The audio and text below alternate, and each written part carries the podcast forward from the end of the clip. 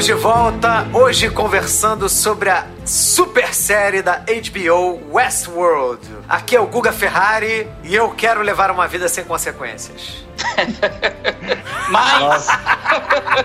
Mais Sou ainda, inconsequente! É, nem vou comentar nada. Aqui é Marcos Cardoso e eu não. Depois de assistir a série, eu não quero ser mais humano, mas pensando bem também, não quero ser anfitrião. Então fudeu. Bom, meu nome é Rogério Roma e o Westworld fa falha como faroeste, falha como ficção científica. É um saco. Falei logo. Rogério, Rogério, pode passar no RH mais tarde? Quero conversar com você. Vai ser rapidinho. Aqui É. fala Rafael e, cara, eu não confio em robô. Eu também não. Eu também não. Nunca teria um robô dentro da minha casa. Vai tomar no cu. Porra, nem aquele filho da puta, lá. Não, aquele, aquele eu quero. Aquele rumbo eu quero. Aliás, aliás, aquilo é meu sonho sensual de consumo, comprar aquela merda, porque eu tenho gato em casa. Então, se eu não precisar passar aspirador, ativamente puder deixar aquele troço rodando pela casa, eu seria um homem com certeza mais feliz, cara. Porra. E além que É. deve entreter o gato, né? Aquele bicho passando pela casa. Ele ainda brinca com gato, é. Limpa a casa Já brincando viu? com tem, gato. tem vídeo, tem vídeo de gato andando em cima daquele negócio. É engraçadão, parece aqueles magos em cima do Tensor Floating Disc, assim. Um familiar, né? Um familiar. É, Bom, esse é o nosso querido amigo Rafael Pinho. Como sempre, uma, uma presença sempre ilustre aqui no nosso programa. Um cara foda, uma lenda, um mito. que isso, Nosso cara, amigo que isso. anarcopunk. Menos, menos. Tudo bom, galera? Beleza? Tudo bom? Eu acho que a gente, tá- pra quem acompanha, já me viu antes aí, eu já gravei antes aí com o pessoal, Já, então... Já, bom, já, claro. Sempre falando sobre replicantes e androides e robôs, né?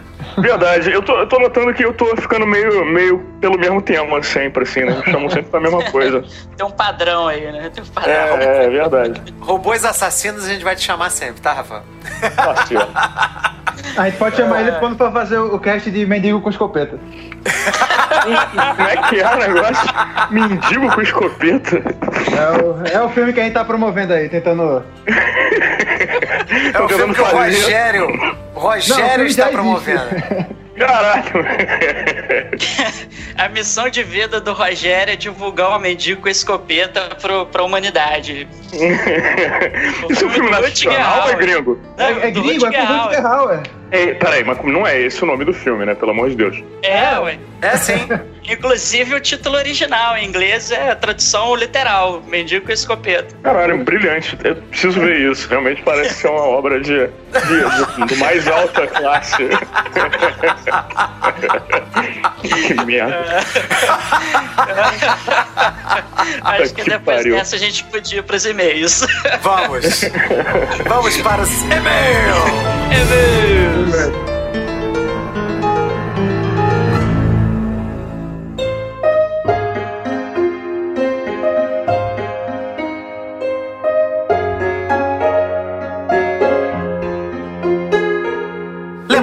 amigos, que para entrar em contato conosco, basta nos mandar um e-mail para papofuradopodcast.gmail.com. Nós temos o nosso site que é www.papofuradopodcast.wordpress.com. Temos a nossa conta de Twitter, que é arroba papofuradopod. Nossa conta de Instagram, que é arroba papofuradopod também. E temos o nosso sistema de apadrinhamento, que é o www.padrim.com.br barra Papo Furado. E além disso, temos mais outra forma de apadrinhamento, que é o PicPay, que é uma palavra só. P-I-C-P-I-A-P-A-Y. Que é um- Eita! E o nosso perfil também é arroba Papo Furado Pod. Então, se É. você quer apadrinhar da gente, se você é no- nosso fã, se você gosta do nosso trabalho e quer nos né, agraciar aí com uma doação, o, Pic, o PicPay, Marcão, tem uma diferença do Padrim, né? O Padrim é uma assinatura mensal e o PicPay você pode fazer pagamentos separados, assim, isolados, não é isso? É, é o, o PicPay, pra quem não conhece, né, um aplicativo de celular que você usa pra fazer pagamentos. Então, para facilitar a sua vida, então, assim, vários estabelecimentos comerciais têm perfis lá no PicPay e às vezes você vai, sei lá, tá num restaurante, numa lanchonete, alguma coisa assim, você paga direto do PicPay pro, pro perfil do restaurante e você pagou a conta ali, só, só com o celular, não precisou tirar o cartão de crédito da carteira, não precisou nada. Né? E depois você, você pode adicionar créditos ao PicPay, né, com seu cartão de crédito, ou você paga, né, um, um faz, faz lá adições lá para você ficar com sua conta do PicPay, ok, né? Qualquer, é, qualquer pessoa pode usar o PicPay, Marcão? Qualquer pessoa pode usar o PicPay, cara. Assim, Ah, é... Até o Ferrari? Ferrari consegue? Não, aí, porra, aí já é uma outra Aí categoria, né? Galera, essa galera muito dinossauro aí, eu já não sei. Não vou garantir, não. Mas Tá o. PicPay ele tem uma parada interessante que às vezes, ao efetuar um pagamento, ele te devolve uma grana. Então, por exemplo, paguei uma conta de 100 reais no restaurante, o PicPay ele te dá um cashback de 10 reais. Aí, pra você não ficar com esse cashback de 10 reais de bobeira lá na sua conta, você manda pra gente, não tem problema, pode fazer doação isolada, entendeu? É dinheiro de graça, você não vai nem gastar dinheiro pra poder doar pra gente, né? E você, ou, ou você pode fazer a doação isolada, ou você pode fazer também os nossos planos de assinatura, que são os mesmos planos de assinatura que a gente tem no Padrim. Né? Então você pode começar doando 5 reais, 10 reais ou 20 reais pra gente. E aí você tem lá os mesmos benefícios da galera que doa pelo Padrim. Lembrando que essas categorias de 10 e 20 reais dão o direito de participar lá do nosso grupo secreto. Você fica, você tem acesso antecipado às pautas do programa, né? Por isso que de vez em quando a gente recebe os e-mails Back to the Future, né? Galera no próprio episódio comentando o assunto do episódio. Exatamente. É, e pode fazer inclusive perguntas já pro próximo episódio e tal, já influ- É, influenciar na, na própria pauta do programa. Sim, certeza, certeza. Bem É, várias, várias coisas que a gente fala durante os programas é porque a galera já meio que discutiu, debateu, levantou questão lá no, no nosso grupo e aí a gente tá comentando no programa. E além disso, ainda temos camisas. Camisas do Papo Furado. Então, se você quer desfilar pelo mundo aí afora, utilizando a nossa marca Papo Furado, temos aí camisas femininas e masculinas. Com o, puro- o preço das camisas femininas é 34,90 reais e os das masculinas a gente dividiu por tamanho. Até G, 39,90 e a XG, 44,90 reais. É, porque gastou muito pano aí, a Extra G gasta pano pra cacete, aí tem que ser um pouquinho mais cara, né?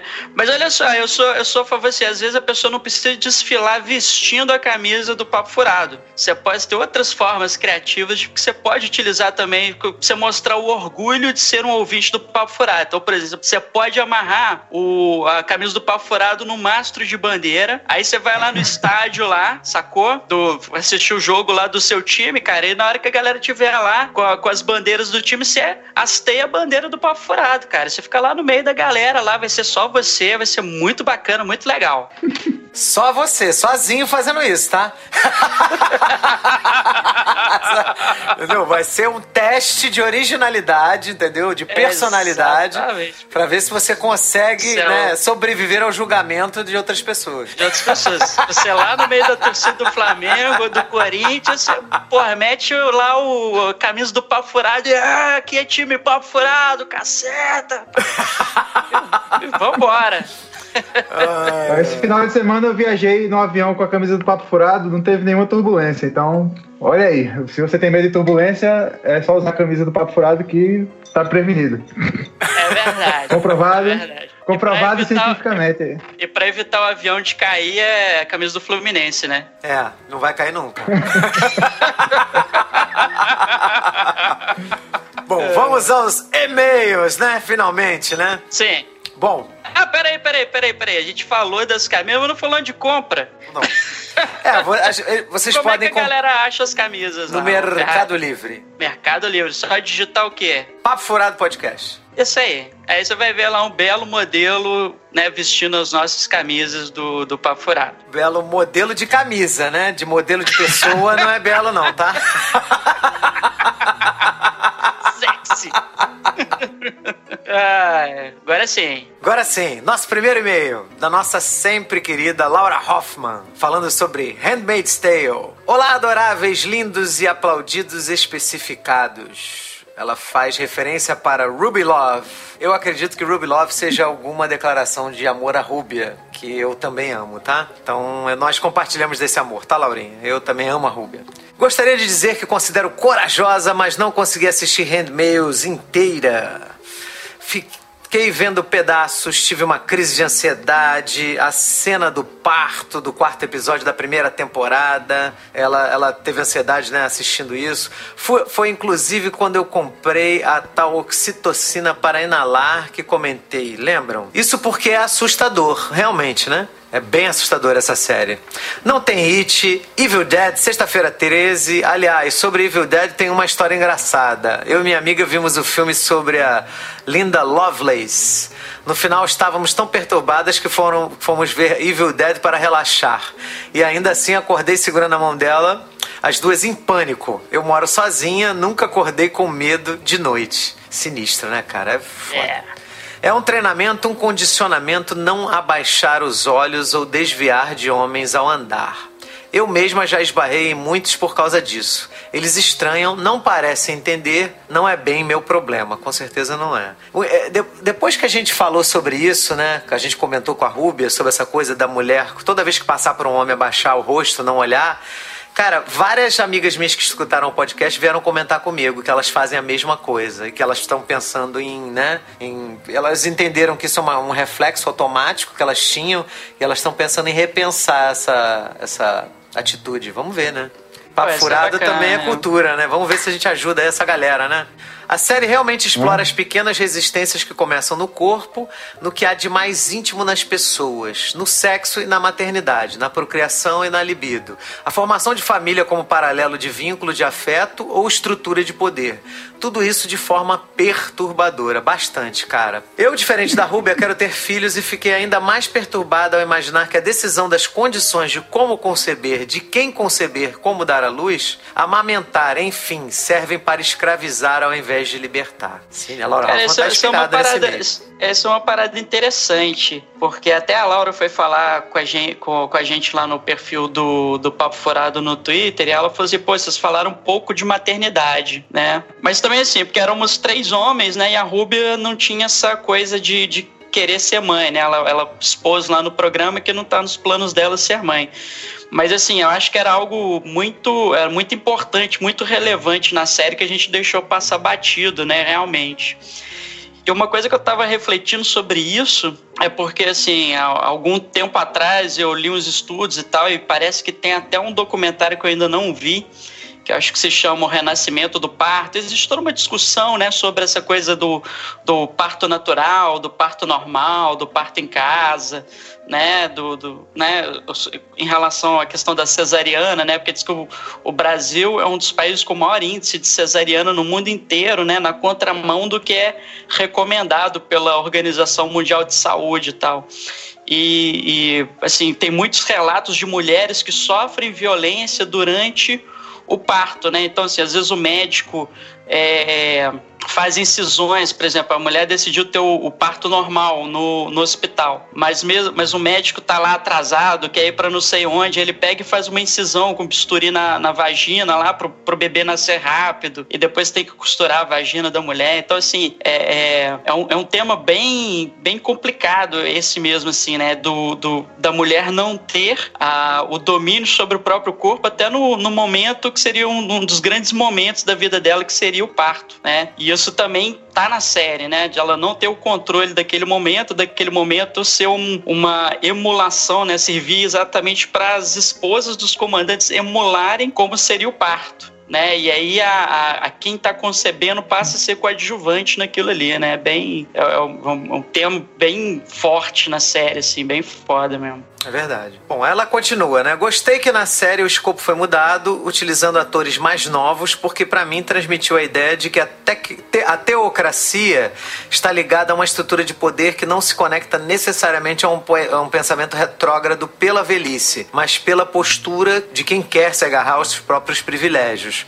Algo que eu, como mulher, vejo muito em homens de minha idade, que ela é uma mulher jovem, né? Que reclamam que tudo é mimimi, principalmente quando reclamamos da hipersexualização na cultura pop. Tem muito marmanjo que só falta se jogar no chão chorando, chamando a mamãe, que a feminazi boba tá quebrando os brinquedos deles quando tem que viver em 2018. Por isso é adequado a série colocar pessoas jovens e mostrar que não precisa ser idoso para ser retrógrado, né? Que as pessoas jovens também, também podem ser. As mulheres jovens na sociedade americana demonstram, inclusive, algumas representantes da alt-right famosas. Google it. Alt-right. Alt-right famosas. É, É, não seria... sei do que ela tá falando. É, é, um, é, um, é um- uma, digamos assim, uma alt-right seria a direita alternativa, né? Seria um, um pensamento político conservador fora dos círculos conservadores tradicionais do establishment americano, que são é, o pessoal do, do partido, o pessoal tradicional do Partido Republicano, né? Então existe uma,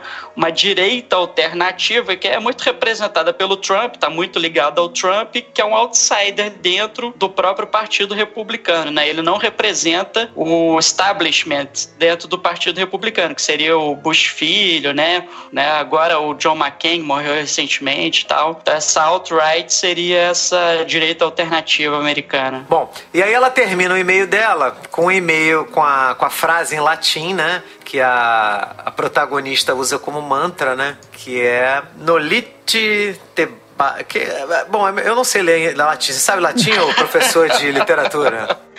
É igual Noli- português.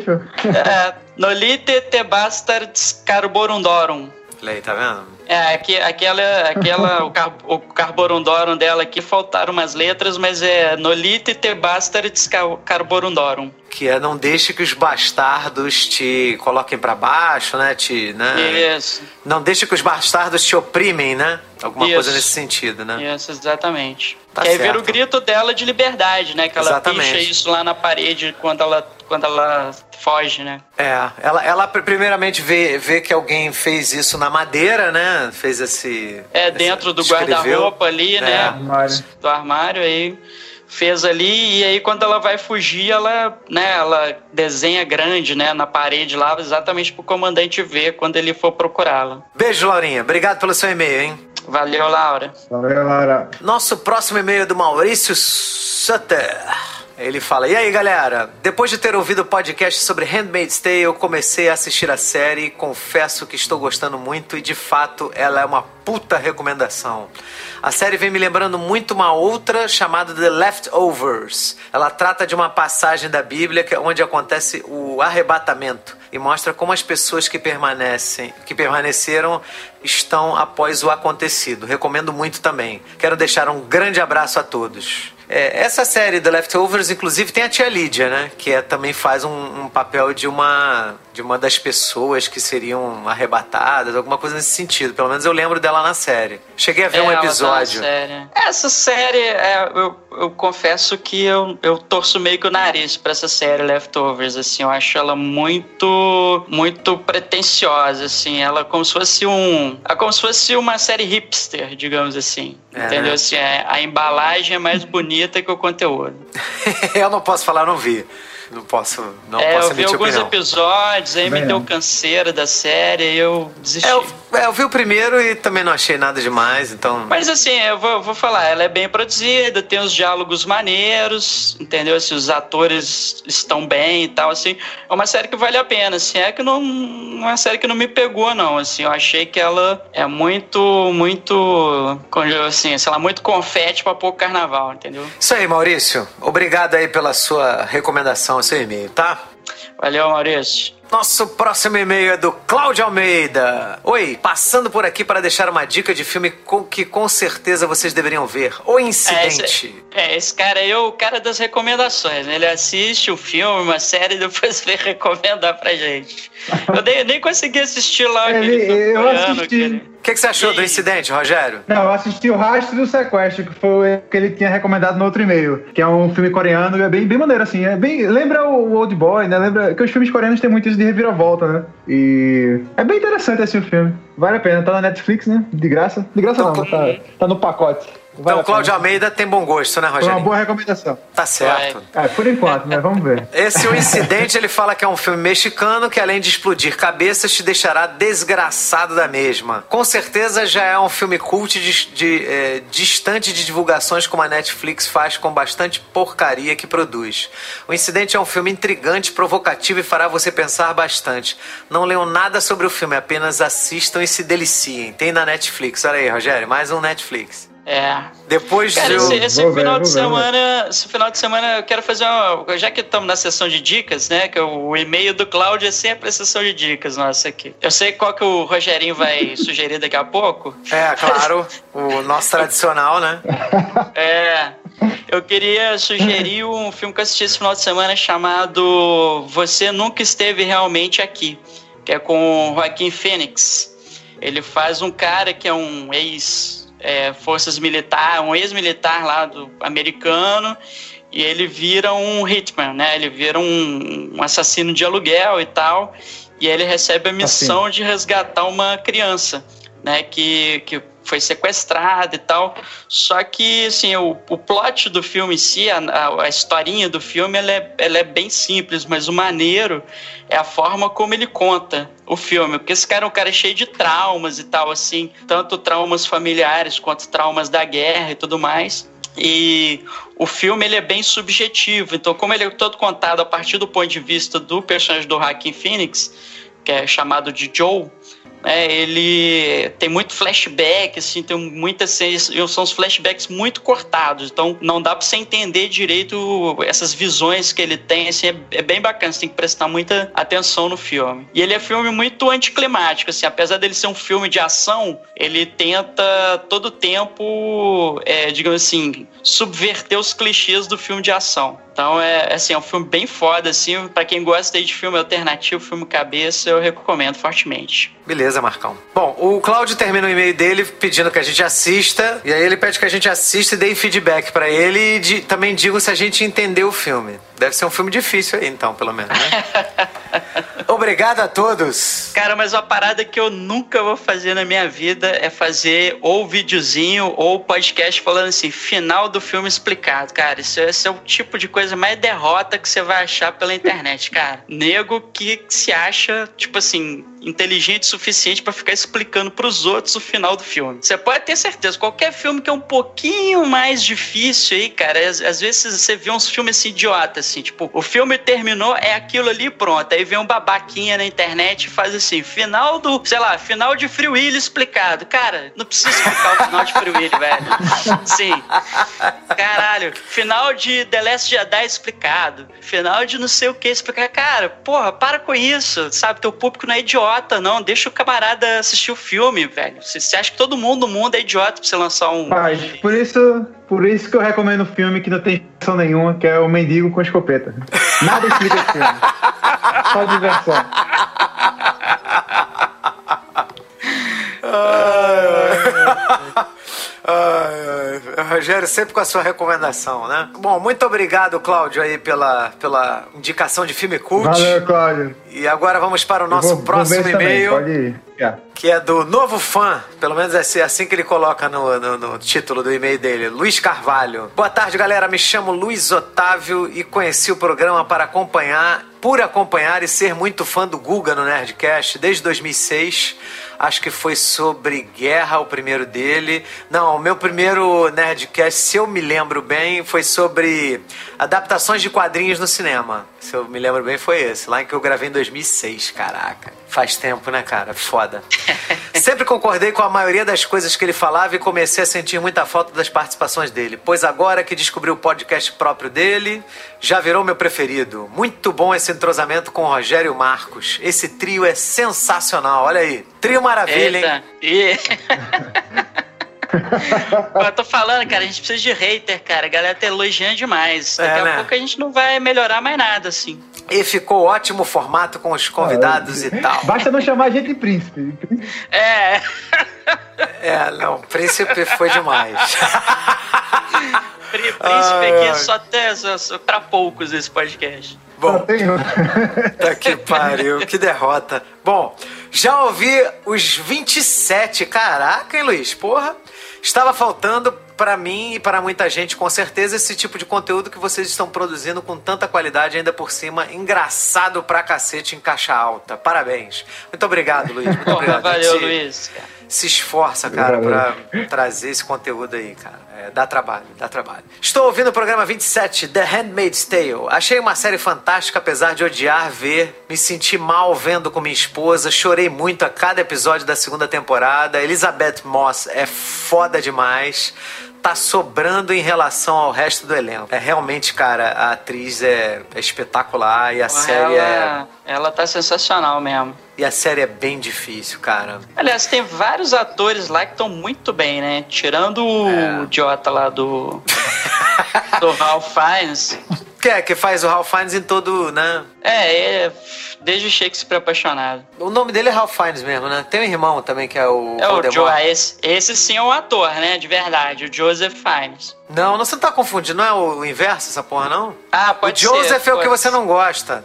Ah, o Ralph Fiennes é que é. Sei, foda-se. É porque eu tô acostumado a falar mal do Ralph Fiennes por conta dele ser o dragão vermelho, que ele não tem cara de dragão vermelho nem aqui nem na China, né? Então, é, aí é, eu, eu sei que Ralph é o, é o outro irmão, né? Eu gosto é, dele, fez cara. O, fez o Jardineiro Fiel, né? O... É. Não, ele, ele é bom, é, é, bom. O irmão, o irmão dele. O irmão dele é que é ruim, o Shakespeare apaixonado, que é o Joseph. Joseph né? É o Joseph. O Joseph, o Joseph que é o merda. Nossa, cara, é. pelo amor. Bom, no mais, tá cada vez melhor. Desculpa o e-mail longo e com certeza vou entrar no Apoia-se e ajudar no que puder. É padrinho ou PicPay, tá, Luiz Carvalho? É, não vai confundir não. Se for no Apoia-se é outro Apoia... papo furado lá. Cara. Deve ser outro, tem, genérico. Tem alguém, tem alguém ganhando dinheiro às nossas custas aí. É isso aí. Luiz, olha, a gente agradece muito teu e-mail, teu elogio, tá, cara? Muito obrigado, tá, meu irmão? Valeu, Luiz. Abraço, cara. Pô, valeu, Grande abraço. Nosso próximo e último e-mail é do Alisson Bastos. É, é, cara, Alisson é um nome que pode ser tanto de menino quanto de menina, né? Eu acho que deve ser de menino. Me chamo é, Alisson Bastos. A, a, Alisson no Brasil, acho que é, é, é um homem, de menino, né? né? Assim, acho que Estados Unidos na que França, pode ser um... Na França que é menina, né? Na França, né? Estados Unidos também, né? Estados Unidos também. Cara, ah, é, no Brasil é. Eu tinha um professor chamado Alisson e ele fala que todo mundo sacaneava ele com a música do Jordi. Alisson, cara, cara, ele fala assim, cara, eu não aguento mais essa música, eu odeio esta música. Todo mundo vira pra mim e canta esta música ridícula. É foda. Cara, ninguém lembra do Jordi, só, só pra sacanear. Acabou de fornecer munição pra munição, sacanear o Alisson. Munição pros aí do Alisson. Não, mas o, o, Alisson, ele tem 24 anos, ele não sabe nem quem é Jordi, cara. Eu acredito que é, ele não, não saiba. Não, ele mas... não sabe, ele não viveu essa fase da vida, essa fase Caraca, tenebrosa. Ainda bem. Mas foi Cara, muito rápido, né? Foi muito rápido. Vai, foi. Vai descobrir. Não, o, o, Alisson, foi nos anos 90, 1990 mesmo. Foi ao longo foi, da década, foi. não. Foi só em 90, 91. Tinha um garotinho de 3, 4 anos, francês, que a mãe botava ele para cantar. E, cara, ele não cantava nada com nada, mas as pessoas gostavam era a voz de um bebezinho, de um garotinho, uma criancinha cantando, cara. Era ridículo. Eles botavam com, uma, com um repertóriozinho tipo techno, dance, não sei o quê. Então é, é, é bem ridículo mesmo, cara. Você foi poupado porque você tem 24 anos. Ninguém na, da sua idade conhece essa porra desse moleque aí. Bom, é, embromei tanto, né? Fala galera Caralho. do Pafurado. Me chamo Alisson, 24 anos, Recife. Olha aí, Rogerinho. Gente boa, hein? Terra boa. É, pô, isso aí. Terra é. boa, hein? Eu tomar cerveja com ele lá no Recife, hein, Rogério? Pô, que grata surpresa conhecer vocês. Sou muito fã do Guga e fui procurar as redes sociais dele para ver se ele ainda falava mal de Batman vs Superman. Sempre!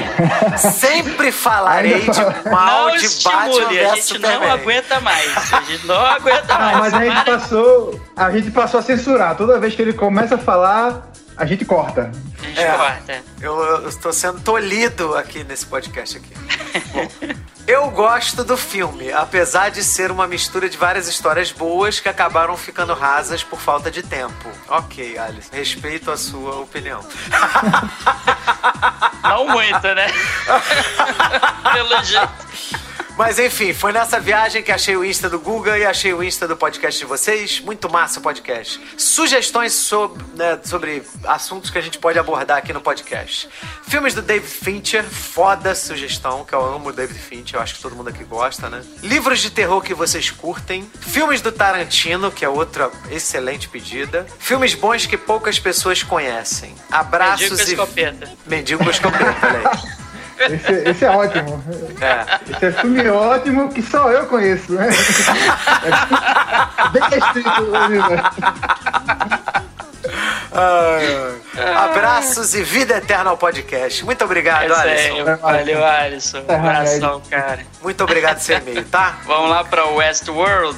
Grande abraço e vamos começar aí a nossa pauta do programa Westworld. Welcome to Westworld. No orientation. No guidebook. All our hosts are here for you. In this world, you can be whoever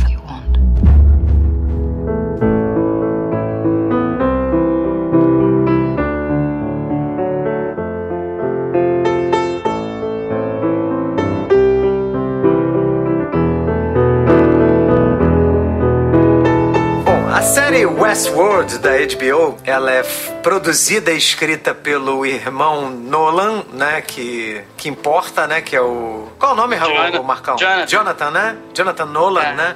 Que é, é, o você cara... tem aquele cara lá que faz filme, né? E você tem o Nolan importante, que é o Jonathan. É, porque é o cara que escreve os diálogos lá entre o Batman e o Coringa, né, no Dark Knight, né? Então ele, ele, ele começou a ser roteirista da, da trilogia Dark Knight a partir do segundo filme, que é espetacular, né? Então o Jonathan Nolan é foda, na... tanto que os diálogos de Westworld são absurdos. Ô Rogério, você pode falar mal da série, mas os diálogos são foda, cara. Mas eu, eu tenho uma dúvida aqui, galera. A gente vai começar falando da série, ficar na série, ou a gente vai começar lá atrás, nos filmes e na série antiga? É, Porque, na verdade, a gente, a, a gente não vai muito entrar no filme, mas é, é importante só dizer que essa série é baseada num filme, né? Num longa-metragem. De, Na verdade, em dois. Na verdade, são Em dois? São É, né? dois. Tem o Westworld filme e tem o Future World, que é uma continuação no mesmo universo. E Mas teve só também. o primeiro é do Michael Crichton, né? Sim, sim, o outro tem outro diretor. Mas, e, e é outro, outra ideia e tal, mas você vê que assim, é o mesmo universo, eles estão tentando re- reutilizar as paradas do, do, da- da- do, do Westworld. E, inclusive, tem personagens recorrentes. O, o Gunslinger, que era feito pelo Will Brynner, lembra alguém? A galera aí? Lembro, Que, lembro. inclusive, lembro. na minha opinião, ele serve muito claramente como um molde pro Homem de Preto lá, que depois a, gente vai falar dele. Mas ele aparece no outro filme também. E tentaram fazer uma série do filme, mas ela teve poucos episódios, acho que foi três e tal, e cancelaram depois. E não É, deu certo. Então, o Michael Crichton é um cara que é internacionalmente conhecido, né, por escrever Parque dos Dinossauros. Ele escreveu também o livro que deu origem à série, à série não, ao filme 13º Guerreiro, né, que é um filme do Antônio Bandeiras com os vikings lutando contra uns Muito legal esse filme. é, muito maneiro. Eu, eu me amarro nesse filme. Eu acho que a oração foda viking do final é espetacular, vale o filme. E ele, ele escreveu vários livros maneiros, inclusive escreveu e é, roteirizou esse filme e dirigiu também, porque ele também é diretor de cinema, né? Uhum. Se eu não me engano, ele terminou a direção do 13º Guerreiro. Quem começou a dirigir foi o, o cara que fez Predador, e ele parece que teve, teve briga lá na produção, e quem terminou de dirigir foi o Michael Crichton. Engraçado, Lá né? Se você parar pra olhar em, em retrospecto, de fato, se você olhar o filme, o 13 terceiro Guerreiro até tem alguma coisa de predador, né? Um grupo de, de pessoas Sim, né, sim. estrangeiras, né, assim, ali, a- a- vindo de fora para aquele território, alguma coisa, né, matando as pessoas. Tem, tem inclusive uma, uma repetição quase temática aí, mas vamos Sim, lá. sim. Lutando contra uma ameaça que, em princípio, talvez fosse É sobrenatural, né? desconhecida, Desconhecida. Exato. Exato. Tem, tem feelings, assim, né? Uma ressonância. É, maneiro, maneiro, maneiro mesmo. É, e o, é, o próprio Westworld com Jurassic Park tem também, né? Essa questão do parque Tem, temático, tem. né? Do, o parque Verdade. temático como um, um ambiente para você discutir outras coisas ali, né? Onde vai, você vai ambientar ali uma história de relações um pouco mais complexas, né? Lembrando pra galera que não sabe que o Westworld foi criado pelo mesmo sujeito que fez o, o, o Jurassic Park, o mesmo livro. É, não, não, é o que eu tava falando. Michael Crichton. Que ele é escritor e também diretor de cinema. Bom, e aí, é, a partir daí, é, eles criaram essa nova série da HBO, que é muito maneira, né, não, senhor Rogério? Cara, eu não. não... Quando, quando lançou o seriado, comecei a assistir, parei no quinto episódio que eu não, não fiquei atraído. Voltei a assistir só pra gravar esse cast e, e ainda assim foi um, um sacrifício. Sério mesmo, Não- cara?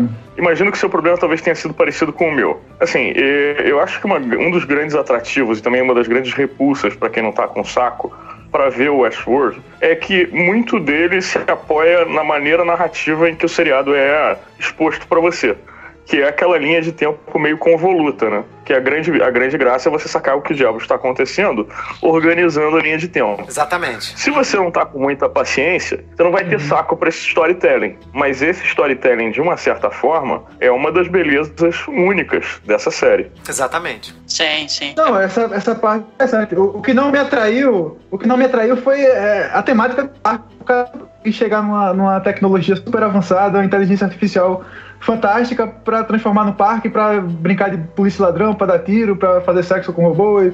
Não, essa Não, do não, parque não, não, pera aí. não- Esse, esse é a superfície. Não é bem isso. Isso é superfície. Isso é o que os caras estão te vendendo. Pois é, mas a superfície já, já me afastava. Só a superfície ali já me não, não, não, não teve o interesse inicial, entendeu? Você não iria pra um parque desse, por exemplo? Não, nunca. Eu. Pois é, eu. Pô, o cara que joga Dota, o cara joga Dota, joga essa porra. Dota você faz o quê? Você é o quê? Um guerreiro? Não é um guerreiro lá em Dota? Não, Dota é o jogo de estratégia. Não, não. Você é o jogo de estratégia, 5 contra 5, trabalho em equipe. Você é um herói, rapaz. Você tem Então- que salvar o seu cristal. É. E você não, não ia gostar de ser um herói na, na- na- no mundo do Velho Oeste?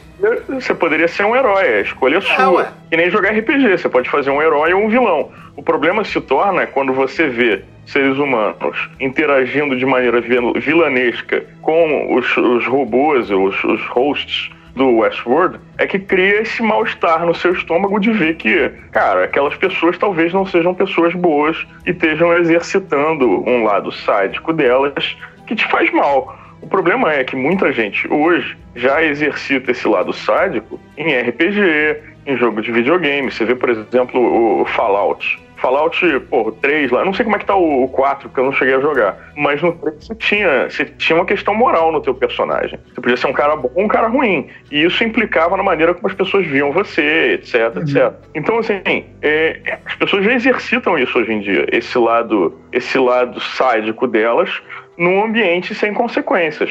Sem consequências para elas e onde elas não estão, em tese, pelo menos, fazendo mal a ninguém. No momento que o sujeito é convidado a participar do parque como, como uma pessoa, né, um visitante, ele não vai de nenhuma maneira imaginar que aqueles robôs que ele tá dando tiro têm a possibilidade de serem autoconscientes, né, cara? Até porque, né, eu acho que seria até um passo além da tecnologia que é explicitada como possível naquele universo, entendeu? Sim, sim.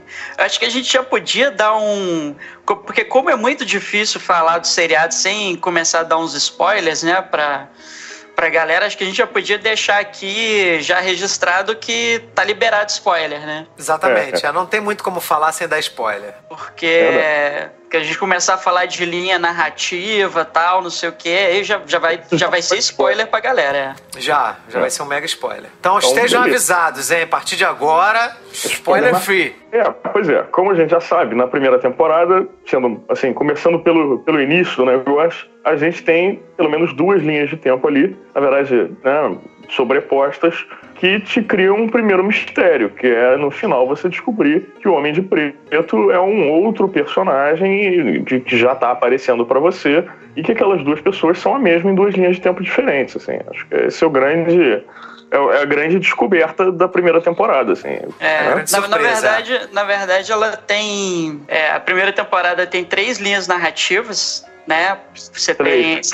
Você é, você tem, digamos assim, aquele tempo, entre aspas, presente, Uhum. né? Que eu foco ali na Dolores, né? Ela com aquele vestido azul dela e tudo mais. né? Em que, em que tem um homem de preto, né? Que já, já com o, o, ator que interpreta o Ed Harris, né? Depois tem a segunda linha narrativa, que seria Dolores no passado, né? Com uhum. o William, interpretado por um outro ator que depois vai se tornar o Homem de Preto, que seria lá nos primórdios do parque, né? seriam versões anteriores, anteriores do, dos hosts. E você tem uma terceira linha narrativa que, assim, que ela, ela é introduzida muito sutilmente, que são ah, entrevistas que em princípio você acha que é o Bernard que está conduzindo com a Dolores. Não é.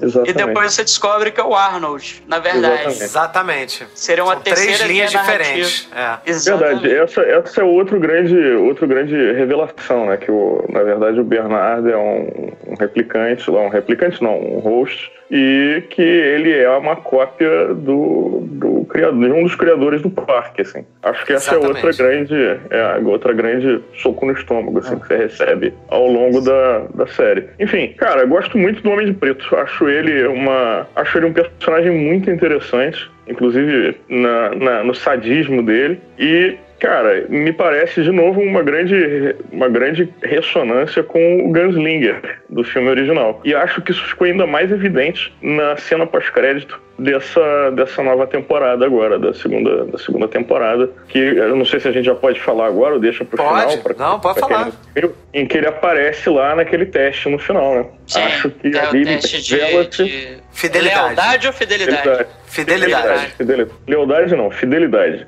Isso. E acho que ali se revela, inclusive, uma nova linha de tempo. E ele já não é mais humano. E talvez toda aquela, aquela obsessão dele com o labirinto, agora finalmente o labirinto seja o jogo para ele. Porque agora né, ele já não é mais humano. Então, não sei, não sei, não sei. Então, eu, eu, acho, eu, acho, eu acho isso bacana porque revela também uma, uma, uma terceira linha narrativa da segunda temporada. Que ele faz o mesmo jogo da primeira, que é uma, narra, uma linha narrativa que ele vai escondendo e que o ponto de, de, de quebra dessa linha é quando ele toma o tiro na mão, uhum. né? Que a, que a Dolores, é, ela faz um, alguma coisa lá, né? Com, com o cão do revólver dele lá, né? Coloca uma bala é, que ela tá espatifada, né? E aí quando ele tenta tirar, estoura a mão dele, né? Sim. E a partir do momento que ele levanta, ele já, é, já é uma terceira linha narrativa ali, porque ele desce o, o, o elevador que supostamente é para aquele laboratório lá que, que eles vão inundar no final da segunda temporada e ele nunca chega, né? Quer dizer, uhum. então, tem todo o desenrolar ali do, do Bernard com a Dolores e o, e o Homem de Preto nunca chega ali. E ele só chega, na verdade, no final do posto do elevador no, na cena pós-crédito, que revela que ali tem uma terceira linha narrativa. E que, é, digamos o lugar assim. Tá dilapidado também, dá a impressão de que passou muito tempo. Exatamente. Tá parece tá... ser um, parece que vai ter um salto aí, talvez uma terceira temporada com um, um salto temporal, assim, sei lá, 100, 200 anos na frente, é. não sei. Eu, eu acho que, honestamente, em algum momento vão revelar a passagem de tempo existente entre uma linha e outra de maneira, assim, de maneira clara, tá? Provavelmente vão fazer isso. Tenho a impressão Sim. que ali passou-se muito tempo, brother. Sim. E mais tá do que isso. De pó, né? Digo mais, talvez o parque nem esteja mais em funcionamento, talvez aquela a relação da humanidade com as máquinas tenha mudado por completo e talvez a humanidade já nem esteja funcionando como funcionava antes. Até porque você tem que lembrar o seguinte, praticamente, eu acho que nada, na verdade. Eu não, eu não me lembro aqui, a não ser.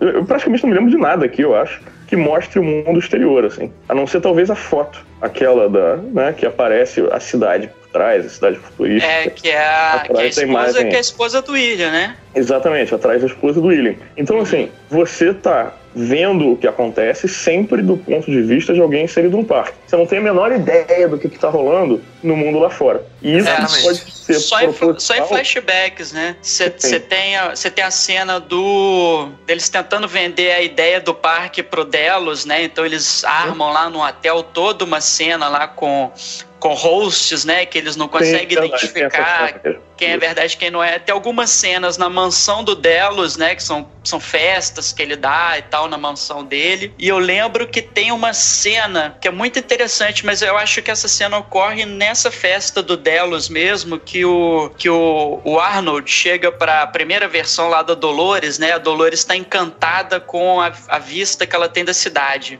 Né? eu já não tenho certeza se é realmente fora do parque, mas é possível que seja, tá? Não, é, ali, ali é fora. Que ela fala que é um esplendor, que é, aí, tipo, é, que ela fala such splendor, né? Que é a mesma, que é a mesma frase que ela usa para descrever a natureza dentro do parque, né? Pô, isso aqui é tão esplendoroso, né? Que ela saía de casa para poder pintar, né? Quando ela tava dentro do parque e tal. Então, essa é, de, de cena externa, né? Exterior ao parque, eu lembro disso. E tem a cena também do, do episódio que conta da relação do homem de preto com a esposa também, que se passa lá na casa, que aparece a filha dele, que aparece a esposa e tal, né? Que se passa lá dentro da casa dele. É, mas realmente, assim, é, é, é, geralmente o que a gente tem de fora do parque são ambientes interiores, né? A gente tá dentro de mansão, dentro de casa, né? Você tem lá a casa que o Arnold construiu, você tem a casa do, do, do Delos, você tem a casa do William, né? Então é o, o outside the park é sempre o interior, né? Sempre um ambiente confinado, né? Você não tem uma visão do mundo ampla, né? Você não vê prédios, né? Só quando a Dolores tem aquela visão lá. Mas no geral você não, você não vê assim rua, prédio, carro, pessoas andando para lá e para cá. E a minha opinião é assim, se esses caras forem espertos, eles vão botar uma linha de tempo gigantesca e possivelmente a mudança completa do mundo fora do parque. Com certeza. Sabe? Acho que essa seria uma boa ideia para se levar na é, é, porque esse é, esse é, o grande charme da série, né, cara? Você não saber em que tempo isso tudo tá acontecendo. É, o charme é dessa série é esse, né? Além, de, além das belas atuações, cara, que, porra, só ator foda atuando, todos os atores estão dando banho. E os diálogos também são incríveis, né, cara? São diálogos assim absurdos. Quando você tem o o, o, personagem que é o William, né, jovem, né, que ele, ele se dá conta que a Dolores é uma máquina, ele fala assim, pô, como é que eu pude me apaixonar por você? Você é uma coisa, você não é uma pessoa. Aí ele fala para ela assim, não, é porque, né, é, sabe quem é que gosta de olhar o seu próprio reflexo no espelho, aí ele fala: todos nós, todos nós adoramos. Então, assim, o sentimento que ele sentia pela máquina era uma projeção né, sim, dos sim. conteúdos que ele tem, que ele projeta na, naquela pessoa. Isso acontece, cara, na, na, nossa vida aqui fora também, né? Você às vezes se apaixona por uma pessoa que você não enxerga a pessoa que você está se apaixonando.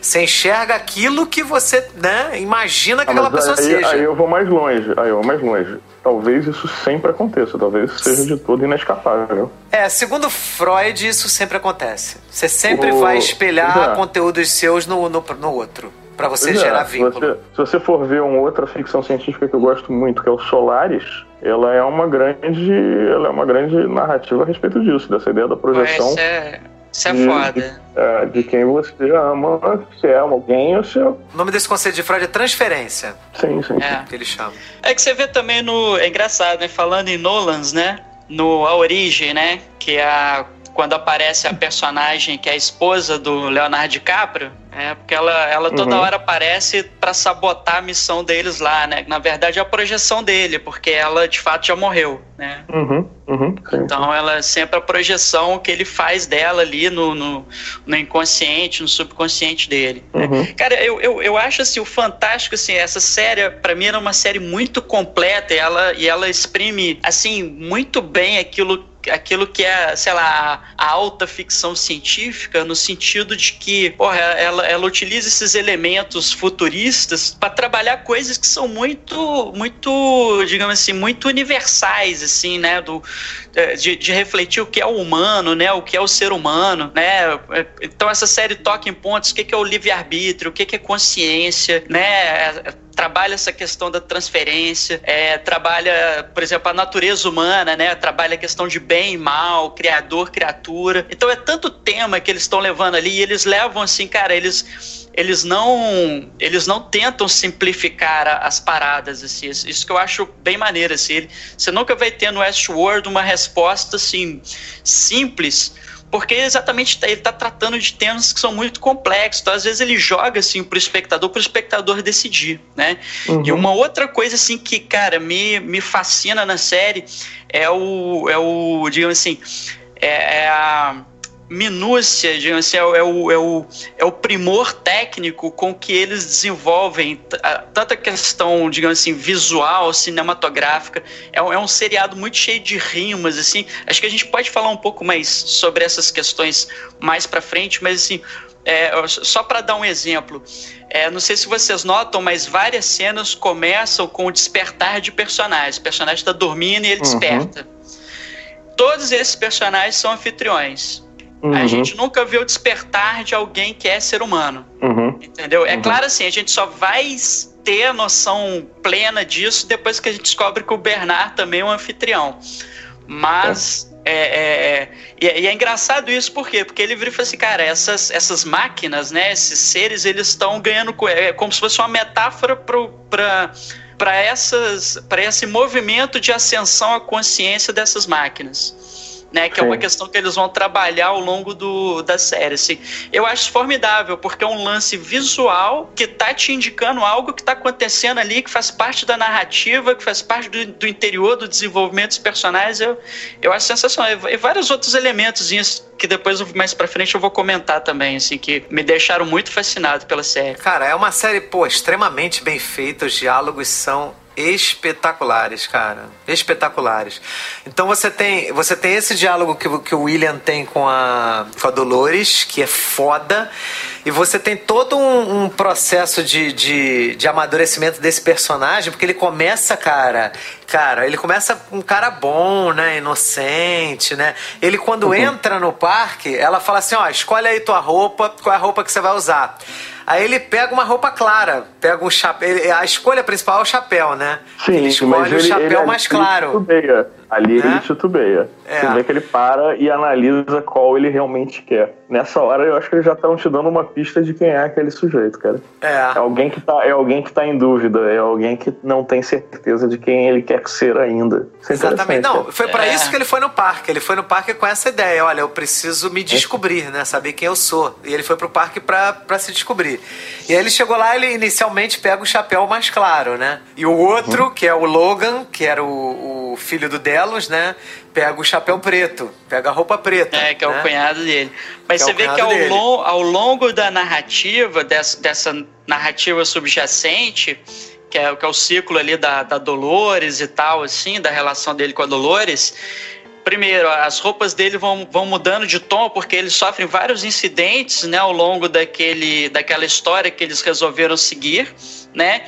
E ele, ele precisa trocar de roupa. Tanto que quando ele acontece, né, que ele tá, que ele, fi, ele finaliza esse ciclo e que ele volta lá para a cidade, que ele vai falar com a Dolores e ele percebe que a Dolores já não o reconhece, ele já tá todo de preto. Ali ele já se transformou num homem de preto. Sim, né? é ali você, o ponto. É, você vê que a, o, o, o né, a, a, vestimenta dele reflete essa transformação que ele vai sofrendo ao longo da, da estrutura narrativa. Exatamente, isso já acontece na primeira temporada e na segunda explica, né? Porque você não entende muito bem. Na segunda é que ele vai explicar quando ele fala com a esposa dele, que ele fala que ele tem uma escuridão dentro dele, que ele tentou proteger a família disso, mas que ele só se sente realizado dentro do parque. Só né? sente ele, é ele mesmo, se... se sente pleno lá dentro do parque. É. Que foda, né, cara? É. Ele, ele, é como se fosse um junkie, né, cara? É, ele é um tá, viciado. É, tanto que ou eu um jogador que de LOL ou Dota, né? Olha aí, Rogério. Ela só quer saber de jogar. Um Dotinha, um Dotinha. Olha aí, Rogério. Exatamente. Não quer comer a mulher, não, não quer é cuidar dos filhos, só quer ficar no computador. Mas é, é, um, eu, é um vazio muito acho... grande, né? Porra, o cara só consegue se, se reconhecer dentro do, do jogo, porra. É, é, aí é quando ele te, cruza essa, essa barreira do, do vício já, não, né? Mas, sei não, lá, o negócio é... passa a tomar conta da vida dele, né? É, mas é, mas é a questão da imersão, né? Que o parque provoca. E, e na verdade, assim, o grande lance do parque é que as pessoas não estão indo lá para serem outras pessoas. Elas estão indo lá para serem elas mesmas. Exatamente. Que se, seria mais ou menos assim: quem eu sou quando ninguém está olhando. Isso aí. Uhum. Entendeu? Que é, que é, exatamente a questão do, do dilema moral do, do, do, cristianismo e de você pensar nas religiões monoteístas de uma maneira uhum. geral. Porque você tem sempre o Big Brother ali te olhando e contando: ó, pecou aqui, pecou aqui, pecou, contando quantos pecados você teve, entendeu? Imagina você sem essa, né? Sem esse olho moral sobre você. Alguém, né? Que que, se, se ninguém tivesse te olhando, o que, que você faria, né? Exatamente. É uma outra questão. Mas olha no Twitter. Olha no Twitter que tu vê aí. eu acho, eu acho que tem uma coisa ainda mais terrível nessa história, que é o seguinte: no momento em que o parque te proporciona você ser sem consequências tudo aquilo que você gostaria de ser e não pode, ele vai imediatamente atrair pessoas de cunho moral altamente duvidoso, na minha opinião. Entende o que eu quero é. dizer? Com certeza. Ah, para quem, para quem isso vai ser interessante, para quem isso vai ser apelativo, entendeu? Certamente vai ter um grupo de pessoas que está indo pela experiência quase, né? Anacrônica, histórica, pela, pela ideia de viver uma outra vida, mas vai atrair pessoas também crudelíssimas e bizarras e, né, e, e que se contentam se não participar de presenciar essas situações né, amorais e bizarras. Eu acho, acho bem interessante. É, não, é, é bem sinistro, cara. Inclusive na série eles falam isso. Eu não lembro agora qual personagem que fala, né? Que lá você pode, né, ser quem você quer ser sem o julgamento de Deus, né, cara? É um local que você tá isento, né? Uhum. Cara, é o passe livre para você fazer a merda que você quiser. É como se fosse um GTA, né? É, né? Explicando, GTA... melhor, explicando melhor, tinha uma, uma ideia de um amigo meu que era a seguinte. É, suponha que o Estado abrisse um concurso público para torturador estatal e pagasse incrivelmente bem. Quem iria tentar este concurso? Certamente não eu. Certamente nenhum é, de vocês. Com certeza não. Provavelmente alguém que já tem um viés de sadismo iria topar fazer isso. Entende o que eu quero dizer? Iria se inscrever Sim. para esse concurso porque já tem um, um, um quesito a mais. E não tem os freios morais que a gente tem. É, eu não quero ser cruel com ninguém, eu não quero ser violento, eu não quero porra nenhuma. Mas quem quer, vai. E é exatamente essa é uma das coisas que eu acho bizarras no parque. É que ele, no mundo real, atrairia pessoas de caráter extremamente duvidoso. Assim. Não Sim. seria um lugar legal, nem com uma vibe maneira. é verdade, é verdade. A galera good vibes, né? Ah. É. A impressão que eu tenho é que no mundo real ia estar todo mundo de chapéu preto, cara. Ia faltar chapéu preto pra galera. Mas é, tudo é. bem. Cara, foda mesmo. É, é, bem sinistro, cara, é bem sinistro. E lá, cara, você tem a. a né, e, é o que acontece com o William, né? Quando ele chega, né? Ele se descobre lá, porque ele não sabia que ele era desse jeito ele se descobre ao longo ah, do, do, processo dele. Não, ele tá, ele, talvez ele soubesse internamente, de forma inconsciente, mas fica mais claro quando ele passa ele a experiência no parque. Ele sabe que tem alguma coisa dentro dele, ele só quer saber se aquilo de fato é a, a parte mais importante ou é algo que ele deve dar vazão. E ele vai descobrir lá. Mas que ele uhum. sabe que tem alguma coisa dentro dele, ele sabe. Tanto é que no momento. Assim, isso visualmente está exposto no momento em que ele titubeia sobre qual chapéu ele quer. E depois é, vai, vai sendo. Tem uma hora que ele tá no trem com a Dolores, aí ele meio que dá uma dispensada nela assim, pô, dois segundos depois ele já corre atrás dela. Não, eu decidi que não vou pro casamento, vou para vou ficar por aqui mesmo. vou é casar com você. Já tava na cabeça dele. É, já, aquilo já tava dentro dele, ele não, não, não, não mudou de ideia rápido, assim. Ele já, já tava é, não, dele, essa, não... essa, essa dualidade, né, dos personagens, ela é muito... Tem, tem vários personagens, né, que, que tem essa dualidade, né, o próprio For, né, que é o, é assim, a atuação primorosíssima, né, do Anthony Hopkins, como há muito tempo eu não vi o Anthony Hopkins, assim, tão né? Desde que ele começou a fazer qualquer coisa, né? Basicamente depois de Silêncios Inocentes, nunca vi Fez ele. Transforma? Porra, nossa, não me lembra disso, cara. Nossa. Lembra, lembra do, do prêmio de melhor idoso do, do, do da galera lá do choque de cultura? melhor idoso. Anthony Hopkins explode que nem um saco de batata lá, né? Legal, cara. É, mas assim, tem, tem, várias cenas, né, que o, que o Anthony Hopkins ele evoca essa coisa, né, do Deus criador e tal, assim, e tem muitas cenas em que o rosto dele tá meio iluminado, meio na sombra. Né, uhum. Exatamente para refletir essa dualidade que qual que é o papel dele ali, né? Ele não, é, ele não é nem mocinho nem bandido ali, né? Ele é um cara assim que tem essa eu acho que ele é bandido, eu acho que ele é o deus ruim que sobreviveu. Acho que o outro era o deus bom, saca? Era, era esse sobrou ele, é, cara. Eu, ele, é, sim, eu acho. Ele é, narrativas e elas são per si cruéis, cara. Sim, é, assim, na, na verdade, quem faz a maior parte das narrativas é aquele outro ator lá, eu esqueci o Sim, nome mas, dele. sim, mas elas passam pelo crivo dele. Sim, E passa, ele tem todo passa. um apreço, e ele tem todo um apreço pela, pela, pela veracidade das narrativas que levam elas a um ponto de. É, Cara, mas, mas eu acho que isso reflete a ele uma, uma certa visão de, de mundo e principalmente de humanidade, né? Que ele tem.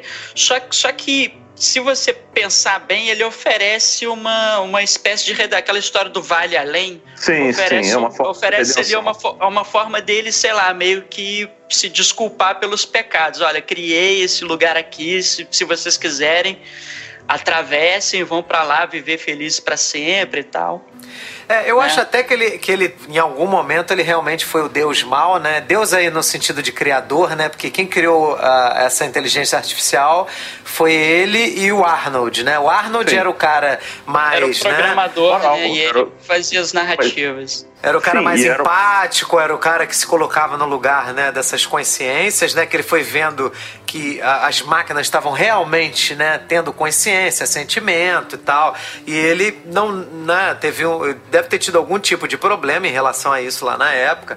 Ele morreu, me parece que ele morreu mais cedo, né? É, tanto bem que ele cedo. era ele era contrário à abertura né, do parque. É, Exatamente. né? E o Anthony Hopkins inicialmente quis né, seguir com a. Inclusive tentou evitar que o parque fosse aberto, sacrificando a própria vida lá com o pipoco, né? Na cabeça É, lá. ele, ele, ele é, inclusive ele é porque é aquela a história do Wyatt, né? Uhum.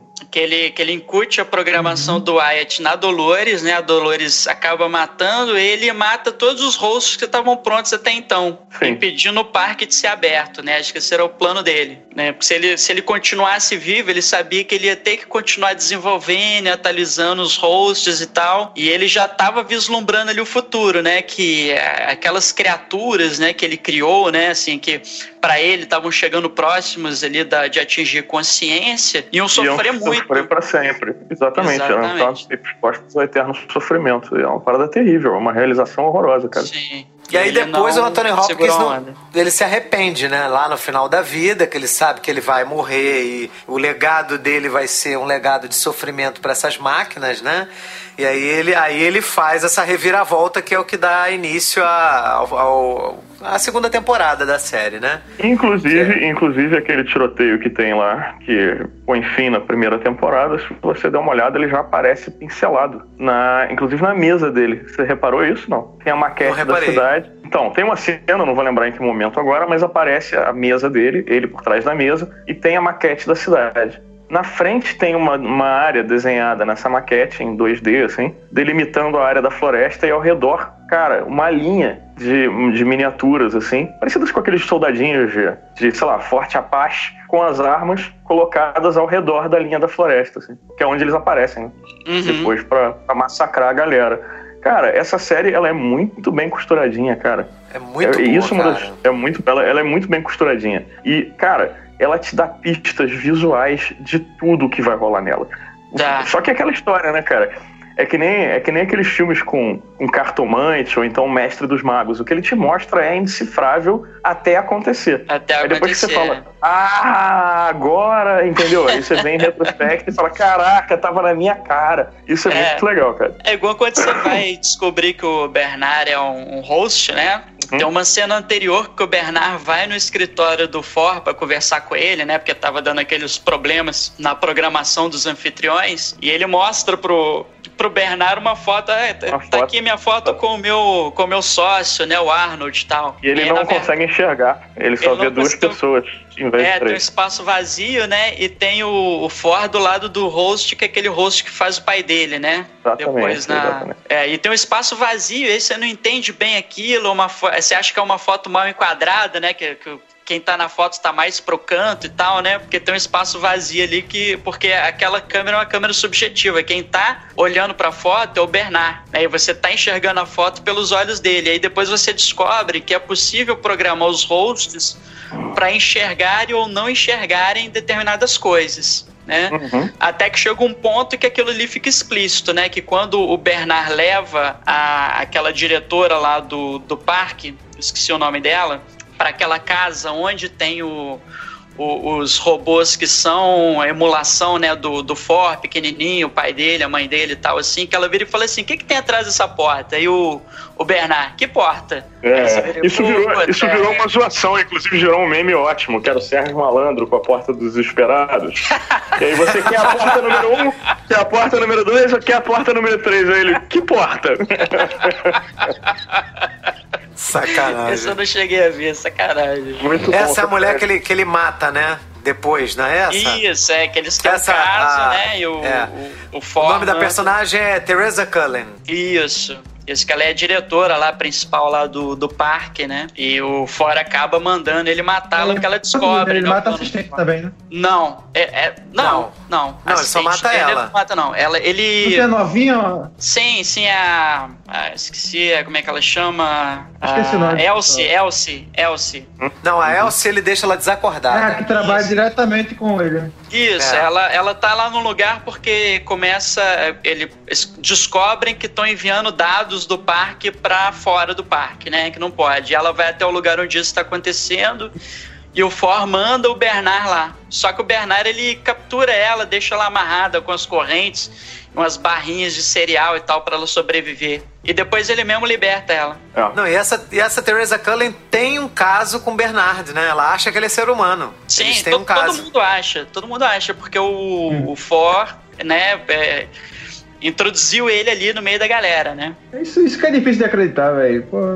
Como assim? O que que é difícil de acreditar? pô, um robô lá, tipo, o cara, você conviver com o cara, você nunca vê o cara rotar, nunca vê o cara peidar, você sabe que o cara é um robô.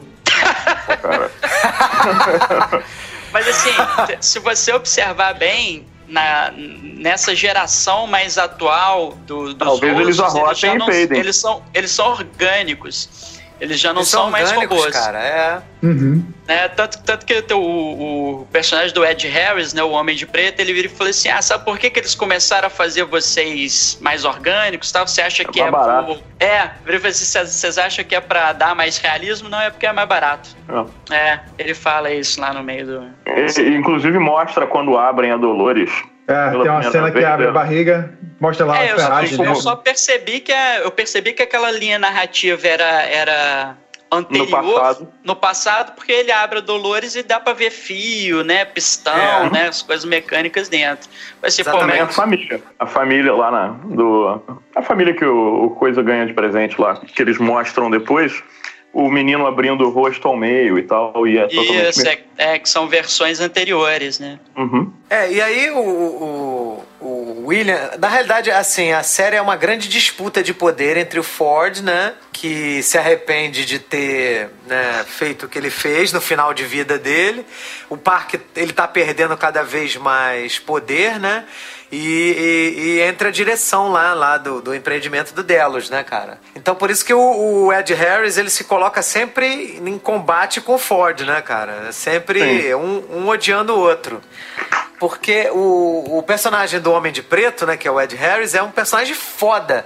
Porque ele é um cara que ele se dedicou, a, ele dedicou a vida dele, o casamento dele, tudo na vida dele foi em função de dominar o parque, né? Ele fingiu que amava aquela mulher, não amava porra nenhuma, ele né, não amava os filhos, a filha, né, no caso, não amava a empresa, não amava porra Pô, nenhuma. Mas eu acho que é mais uma questão de dominar o parque. Eu acho que é porque o parque é o único lugar que permite a ele a Sim, quest sim. dele, que é, de, em última análise, autoconhecimento. Exatamente. Entende? Eu, eu Ele acho tá que o que ele por fica... ele próprio. É.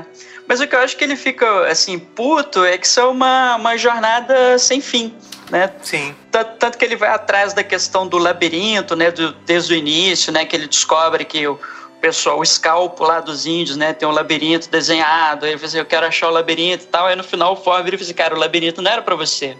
Né? E, e ele achando que as coisas são sobre ele, né? Assim, ele, ele é tão às vezes egocêntrico, né? Tudo gira tão em torno dele que o, o Ford tem que dar vários toques. Né? Ele fala, cara, isso aqui não é pra você. Você acha que você é o centro do mundo, mas não é. Entendeu? E, e ele fica nessa coisa que tem uma coisa escondida aqui que é pra mim, que é o verdadeiro jogo, né? Que as coisas vão, vão ter sentido tal. Eu, eu acho que esse grande desespero dele, esse vazio que ele sente por dentro, é que as coisas não fazerem sentido pra ele. Eu vou te falar que eu acho que na próxima temporada o jogo do labirinto vai ser para ele. É possível, é possível. Eu acho que, na verdade, de uma certa forma, é só o jogo não- do labirinto ainda não era para ele. Que a minha impressão agora é que ele é um dos hosts. E ele, enfim, Sim. agora faz sentido pra ele jogar o jogo do labirinto, sabe? Sim. Enfim. É, ele, ele também ele cria, ele, a, a mulher dele até pega lá o perfil dele, eu não sei de que forma aquilo é diagnosticado. Ele é diagnosticado como um cara paranoico com mania de perseguição, né? Tanto que ela mostra aquele, aquele profile, aquela ficha dele pra filha, né? Sim. Ele é um cara doente, né? Não é um cara saudável. Mas né? você sabe o que, que é aquilo ali? O que, que é aquilo? Aquele perfil, na verdade, é como se fosse o algoritmo dele. Porque o. co- Como é que Ah, ele. é verdade, Como, como é é, que ele, como é que ele vende pro William, vende pro Delos a ideia de investir e comprar o parque? Não é pra, não é para ser um parque, entendeu? Assim, para as pessoas irem lá e, e se divertirem, ter aquela vivência, ou poderem, é, es- né, tipo assim, extravasar su- né, os seus ah, os seus desejos mais íntimos e tal, assim, que é aquela coisa de ninguém tá vendo, que a gente já discutiu e tal, assim. Mas Pra é para eternizarem. É, na exatamente é verdade, pra, uma pesquisa para criar condições de gerar corpos artificiais para que uma personalidade possa existir indefinidamente. O que é atraente para muita gente. E, e para coletar informações de personalidade, comportamento histórico e tudo mais, assim, para você Uhum. poder reproduzir essa consciência dessa pessoa num corpo que eles vão produzir artificialmente, né? Tanto que tem a experiência lá com o Delos velho, né, o James Delos, né, que eles tentam trazer ele de volta não sei quantas vezes, né, e É. nunca dá certo porque a mente dele começa a se deteriorar e tal. Mas esse que é o, o grande lance. Então, aquele arquivo do, do William, que a esposa dele tem acesso, é o William, entendeu? Assim, eu acho que isso massa. Assim, tem, e tem aquela cena também da Dolores, né? Quando ela entra lá naquela biblioteca que você tem o backup de todas as pessoas que visitaram o parque, né? E, e eles estão, assim, alegoricamente em forma de livro. Ela vai lendo os livros. Quando ela vai lendo os livros, ela está lendo, na verdade, as pessoas.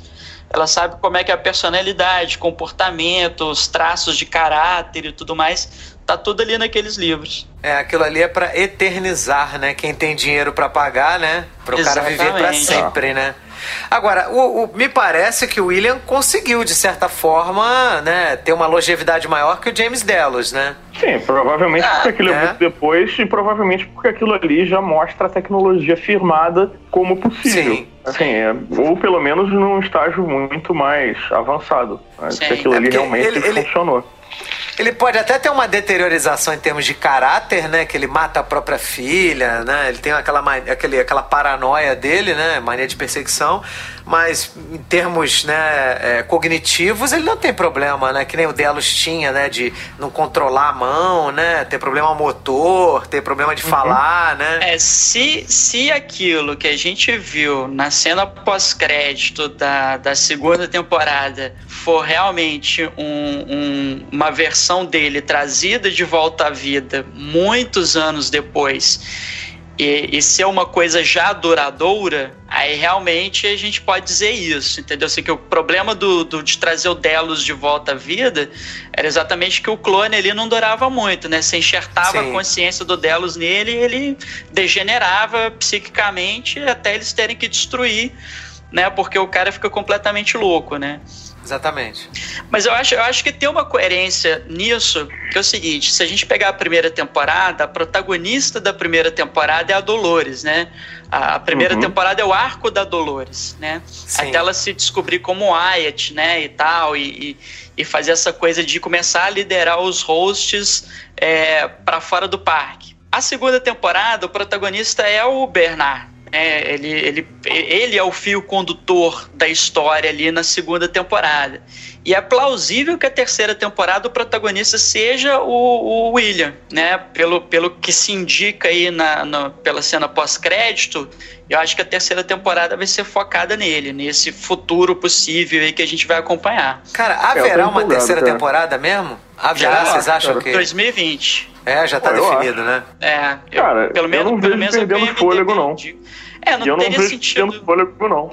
É. Não, porque eu acho que a segunda terminou tão legal, cara. Eu acho que a segunda, se eles terminarem, é um bom término, assim, sabe? Cara, É. eu não vejo perdendo fôlego, não. Eu acho que ainda tem muita coisa, muita coisa pra exteriorizar. Não é que nem, na minha opinião, ela não tem aquele feeling de ter terminado redondo, que nem, por exemplo, Stranger Things na primeira temporada, que a galera resolveu forçar uma segunda. Eu acho que ainda rola muita informação útil e interessante, tanto sobre o William como o que diabos acontece com o resto do mundo e quanto tempo passou. Eu acho que ainda tem Beleza. muita coisa. É. Quero levantar um questionamento aqui. Essa questão das pessoas, né? é, o parque ser utilizado para coletar informações sobre comportamento, sentimentos, capacidade decisória das pessoas e fazer um arquivo para né, perpetuá-las aí por meio desses clones e tal. Vocês acham isso coerente com a realidade? Vocês acham que isso seria possível aí se a tecnologia permitisse? Olha só, eu Qual a acho sua que opinião, Rafael? alguma- eu acho que seria possível para algumas coisas, entre elas gerar big data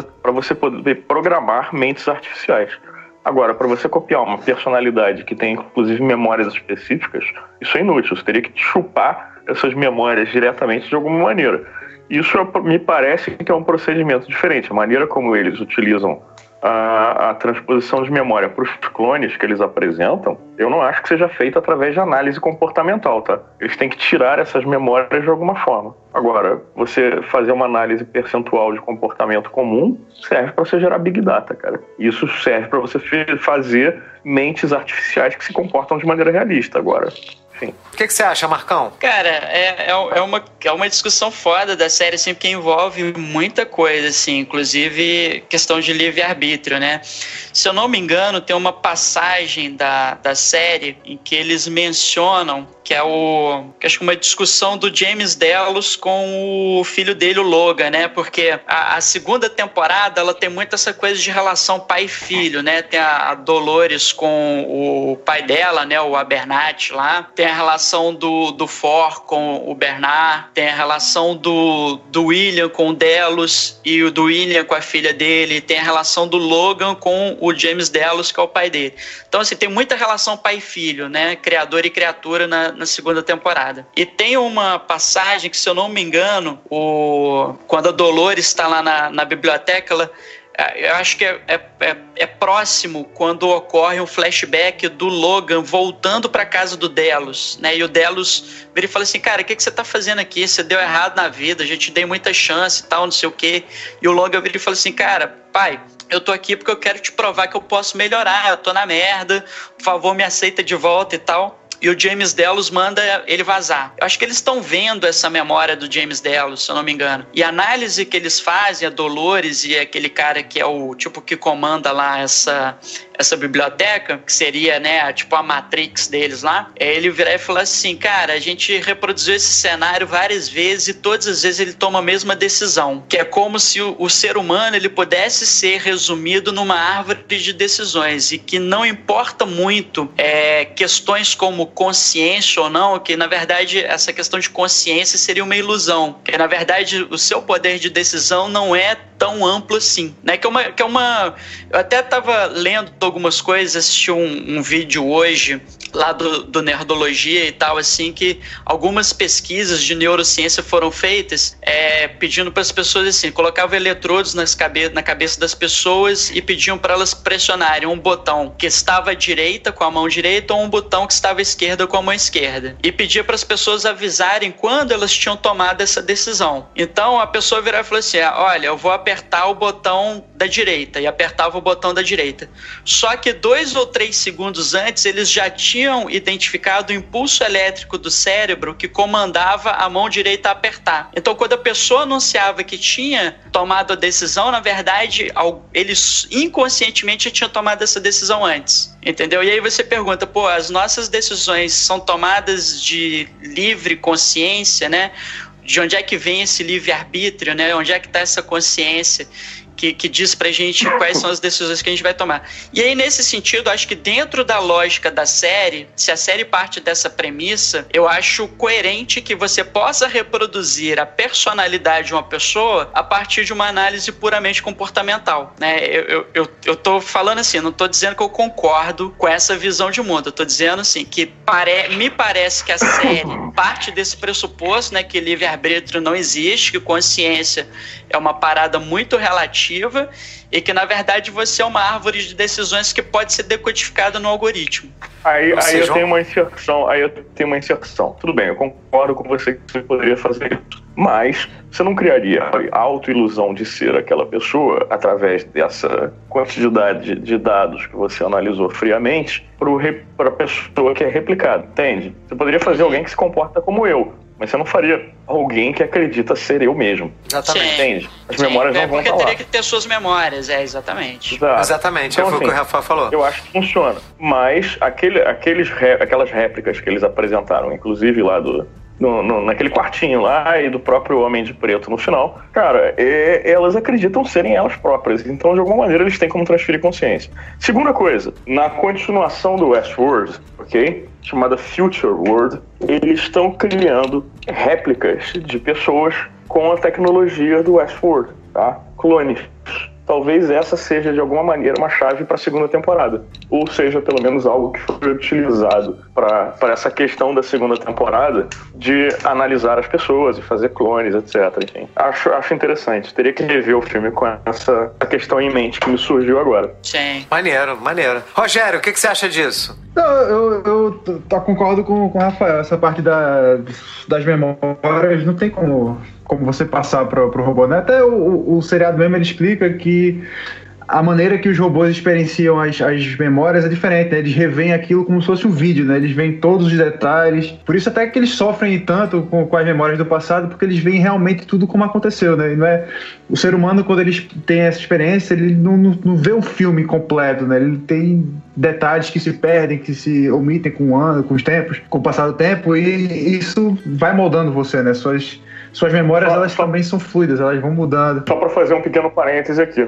Na verdade, existe uma disfunção, uma síndrome, uma doença que permite que você tenha essa mesma análise das suas memórias, sabia? Como pessoa. E eu não vou ter aqui de cabeça o artigo, nem a pessoa que tem esse problema. Eu posso mandar depois, se vocês quiserem, vocês colocam o link. Mas tem pelo menos uma mulher que já foi catalogada cientificamente, não é um caso anedótico nem nada, que tem essa possibilidade. Inclusive, é uma pessoa que sofre bastante, porque quando ela remonta alguma memória triste do passado, por exemplo, ela literalmente revive em todos os detalhes. Sofre ela sabe o que ela fez, ela sabe exatamente o que ela fez em todos os dias da vida dela, sem nenhum erro, nenhuma perda de detalhe. Isso é bizarro. É, isso, é. isso é uma maldição, cara, essa porra. É, é pro, pros, lá pro, pros hosts, né, pros anfitriões lá da série, isso se reflete muito até na questão da confusão de linhas temporais, né? Vários, em vários momentos, a Dolores e o, e o Bernard, eles acordam se perguntando, agora é o agora? É, né? eu tô vivendo isso mesmo. É, é eles, eles, falam, pô, agora é o agora, né? Eles, assustados, né? Porque eles não sabem se eles estão vivendo, né? Aquela, re, né? Revivendo a memória, né? Que tem, tem hora que os personagens desaparecem, né? Você vê que os personagens estão andando por um lugar assim, o personagem desaparece, aparece outros personagens, eles começam a interagir e tal, é porque a memória foi ativada ali e eles começam a reviver aquilo. E é uma maravilhosa desculpa para como você vê a série também, né? Para como você Sim. fica perdido nas linhas temporais. É brilhante isso. Sim, Muito sim, bom. é sensacional, cara. Visualmente e é, narrativamente. Principalmente, eles conseguirem manter essa, essa mesma forma narrativa na segunda temporada sem causarem uma exaustão do, do, do, do da forma. Né? Uhum. É, mesmo já tendo revelado que isso acontece, eu ainda continuo utilizando e ainda surge como algo possível. Não é uma, não é uma narrativa que eu não posso mais utilizar, sabe? Um meio narrativo que eu não posso mais utilizar. Acho bem, uhum. bem legal isso. Sim, pô, fantástico. Sobre a questão da consciência, sobre livre-arbítrio, tá? A gente, na realidade, cara, a gente nunca tem é, o livre-arbítrio, assim, na sua essência, né? Porque nós somos resultados das nossas experiências, entendeu? Uma pessoa, ela não. Ela sempre vai ter um, um viés ligado à sua história. As nossas escolhas, elas não são é, escolhas matemáticas, algorítmicas. Nunca são. Elas sempre são carregadas de, de algum teor emocional. Então, ele tem a ver com a forma como eu fui criado, com a minha família, com meus, como é foi a minha infância. Todas as minhas escolhas, as escolhas dos meus amigos, as escolhas da, das minhas namoradas e mulheres mulheres. Então, é, isso tudo vai passar por isso. Então, de fato, é, se você for imaginar livre-arbítrio, nós não temos, cara. A gente uhum. sempre faz uma reprodução daquilo que a gente viveu, daquilo que a gente é. Então, Uhum. né? Agora, daí dizer que um algoritmo vai fazer a gente, né, né, decodificar quem nós somos é, é bem exagerado.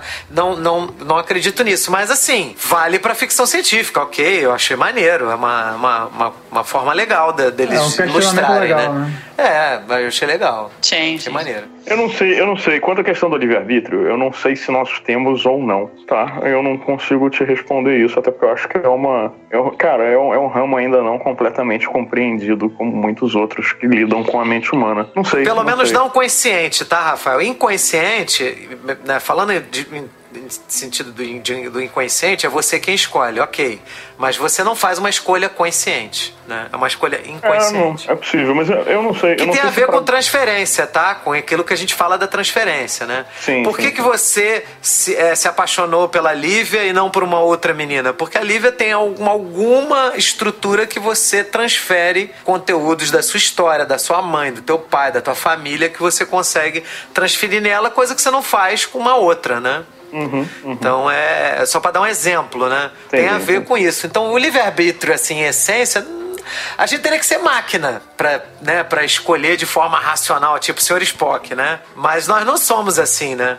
Não, não, mas você não entendeu o meu ponto. O meu ponto não é a escolha desimpedida de maneira racional. A minha questão é, talvez, talvez não haja livre-arbítrio algum. E isso é uma questão cientificamente tratada hoje em dia. Se mesmo emocionalmente, ainda que guiado por emoções, se as suas escolhas emocionais ainda são escolhas de fato. Mas aí a gente vai começar a entrar num, num, num- numa espiral de loucura meio, meio complicada. Teria que fazer provavelmente um cast para isso, estudando isso Só de pra maneira isso, mais... né? É. Agora, eu acho que assim, temas que são interessantes e que são tratados nessa série. Eh, a questão da, da nau do, do Odisseu, né, que é quem diabos é você, se a sua mente transferida para outro corpo ainda é você, né? Porque a gente vai ter isso do, do humano que quer se eternizar na forma de um corpo de host, bem como um host que é passado de um corpo para o outro à medida que a tecnologia progrediu e de, do, do Bernard que foi né, que na verdade já foi um- uma forma humano porque aí você tem toda aquela questão do quem é você se, sua- se você é a sua mente se você é a sua mente o seu corpo entendeu e por aí vai eu, eu em relação a isso até tenho eu, não- eu não sei se a galera conhece a- acho que a gente falou isso não lembro se foi pro ar na questão quando a gente estava tratando do, do Blade Runner novo. Mas de qualquer maneira, a, a, a- a- essa questão da, da nau do, do, do Odisseu é a seguinte: só para explicar para a galera que está ouvindo. Você tem a nau lá do, do, do Odisseu e ela sai do primeiro porto dela e vai navegando ao longo da Odisseia inteira e ao longo do caminho quebra, um, quebra o leme, e troca o leme, quebra o mastro, troca o mastro. Quando a, a, Odisseia chega no final e o navio volta a portar de maneira definitiva, todas as peças que compunham o barco original já foram substituídas, por exemplo. O barco que voltou para o porto é o mesmo barco que saiu ou é outro barco? É uma outra nau do, do, do Odisseu. Tá? Porque aí você vai ter a questão da. Né, isso se aplica inclusive a gente que está vivo. Com certeza. Porque ao longo, ao certeza. longo do tempo você substitui células, algumas delas nunca vão ser substituídas, mas tem uma outra questão aí, independente de você substituir ou não as tuas células, você substitui os átomos que compõem elas. E aí é 100% do teu corpo. Então, talvez você não seja uma pessoa per si. Talvez você é só um, proced- um processo e, e uma, um processo no tempo que acredita que é alguém. E isso é um grande pesadelo, cara. Não só para os robôs do parque, mas pra você, audiência. Vocês são alguém que se acreditam terem sido crianças um dia e que terem, né, tiveram mãe e pai e, e que aquilo tudo de fato aconteceu, mas talvez não tenha acontecido com vocês, porque o corpo que experimentou isso era feito de outros átomos, era outro corpo, era outra Sim. pessoa. E isso gera Com até certeza. a- isso gera até a questão do duplo, né? Porque se você, se- não sei se vocês lembram lá no parque, mas uma das partes do parque que a Dolores decide destruir é a parte que tinha os backups das consciências dos anfitriões, para que eles não pudessem mais ser reproduzidos. E se se você imaginar dentro dessa concepção, se você é um mero arranjo de moléculas e átomos, é, se você imaginar que seria possível é, rearranjar o mesmo conjunto de moléculas e átomos num, num espaço ligeiramente diferente, você teria um duplo que teria a mesma consciência e as mesmas memórias que você tem. Uhum, uhum. É, isso- é, eu acho bacana, do- é, olha só, a ficção científica, né? Sempre fazendo a gente filosofar aí, né? É. Perguntar. Essa é a boa ficção científica. E a outra, a outra questão que é tratada aqui, na minha opinião, é a questão do quarto chinês, que também falamos noutra ocasião e eu tenho certeza que não foi pro ar. Quarto chinês Essa é o não seguinte, foi. tem um cara enfiado num quarto, ok? Esse cara não sabe falar chinês, mas tem uma abertura no quarto onde são expostos uma série de, de símbolos, de kanjis, enfim, whatever. Símbolos chineses para ele, tá? Esses símbolos chineses formam perguntas em chinês. Ele tem uma série de manuais dentro do quarto, onde ele sabe que quando aparece um determinado conjunto de símbolos, ele tem de responder mostrando numa outra abertura um determinado conjunto de símbolos. Assim, sem ele ter consciência de falar já chinês, ele consegue responder perguntas em chinês que são feitas a ele sem um processo consciente. Ok? Deu para entender? Ok. Sim. Isso Sim. pressupõe o seguinte: talvez o host, ou e isso vale para pessoas também de uma certa forma, porque lida com a base da consciência ou não existência dela, seria o seguinte: determinados estímulos aplicados àquele host fariam com que ele reagisse de uma maneira consciente e razoável, que para você que está fora dele parecem e dão uma impressão absolutamente perfeita de que ele é consciente quando ele não é, e ele só parece consciente. Isso seriam aqueles hosts que interagem na- nas narrativas, etc., e que parecem ser pessoas, mas que não são, que de alguma forma seriam diferentes dos hosts que têm livre-arbítrio e que estão despertos, como a Dolores. Isso parece, aparece também de uma certa forma naquela, naquela moça lá que é a prostituta, como é que é o nome dela? Maeve? É, a Maeve.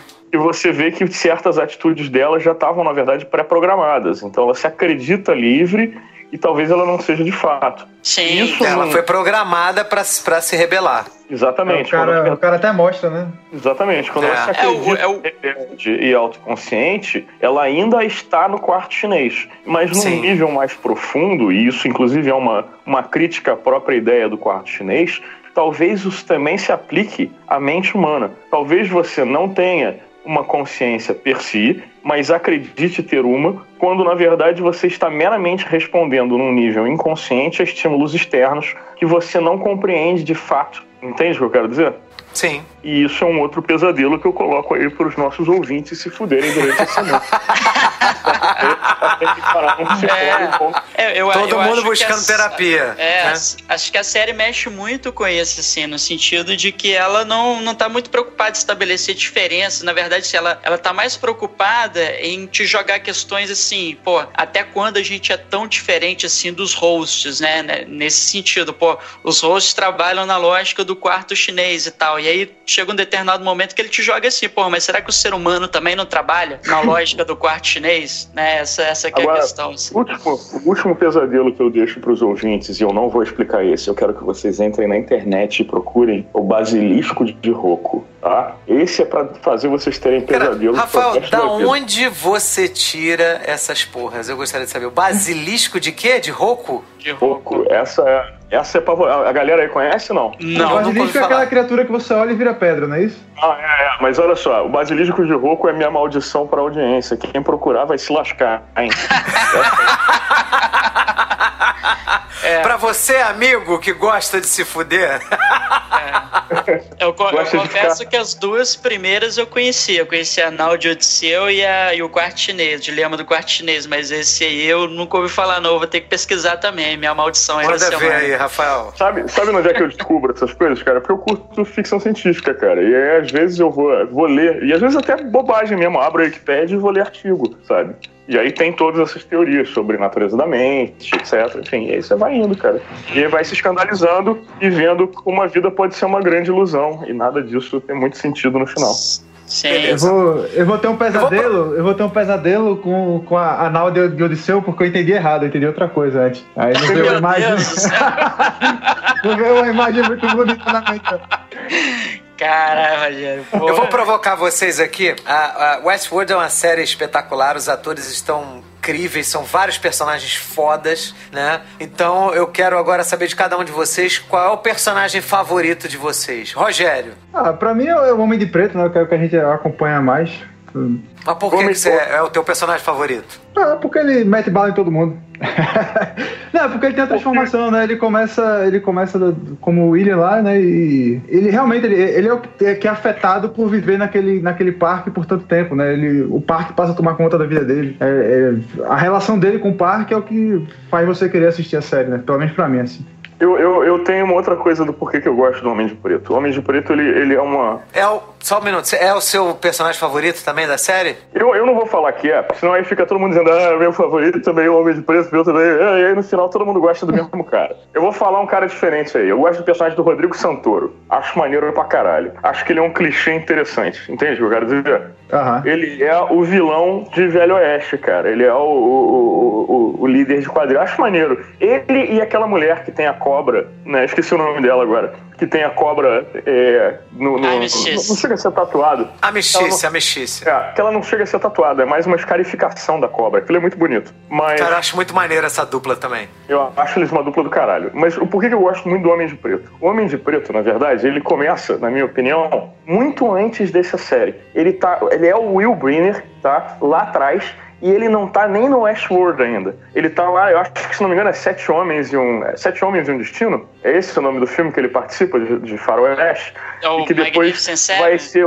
Eu acho que é esse o nome do filme. Eu não tenho certeza agora. Tenho que o procurar. Akira Kurosawa faz a versão japonesa, né? Os Sete Samurais, e tem uma refilmagem recente. Não, primeiro, primeiro é o Sete Samurais, Isso. depois é o Sete Anos de Não, Primeiro- Mas eu não Sete sabia que o né? Briner tinha feito. Eu não sabia que o Briner tinha feito Sete Homens e um Destino, não. Se eu não me engano, é esse o nome. Mas anyway, o, o, o Gunslinger do filme foi tirado de, de- do- Inclusive com o mesmo ator, foi baseado nesse personagem de, de faroeste dele. A partir daí, ele aparece no filme, no Westworld, depois ele vai aparecer no, no Future World, depois ele vai aparecer num canto do Westworld. Não sei se vocês repararam, mas ele aparece. Procurem aí na internet que vocês vão ver. E ele, na verdade, é muito obviamente o material que criou o Homem de Preto. Até a aparência física é muito parecida, assim, o mesmo tipo de, de, de sujeito e tal. Porra, cara. Esse, na verdade, o meu personagem preferido de Westworld talvez não seja nem o Homem de Preto. É o Gunslinger de fato, que aparece lá quietinho no cantinho, sacou? É?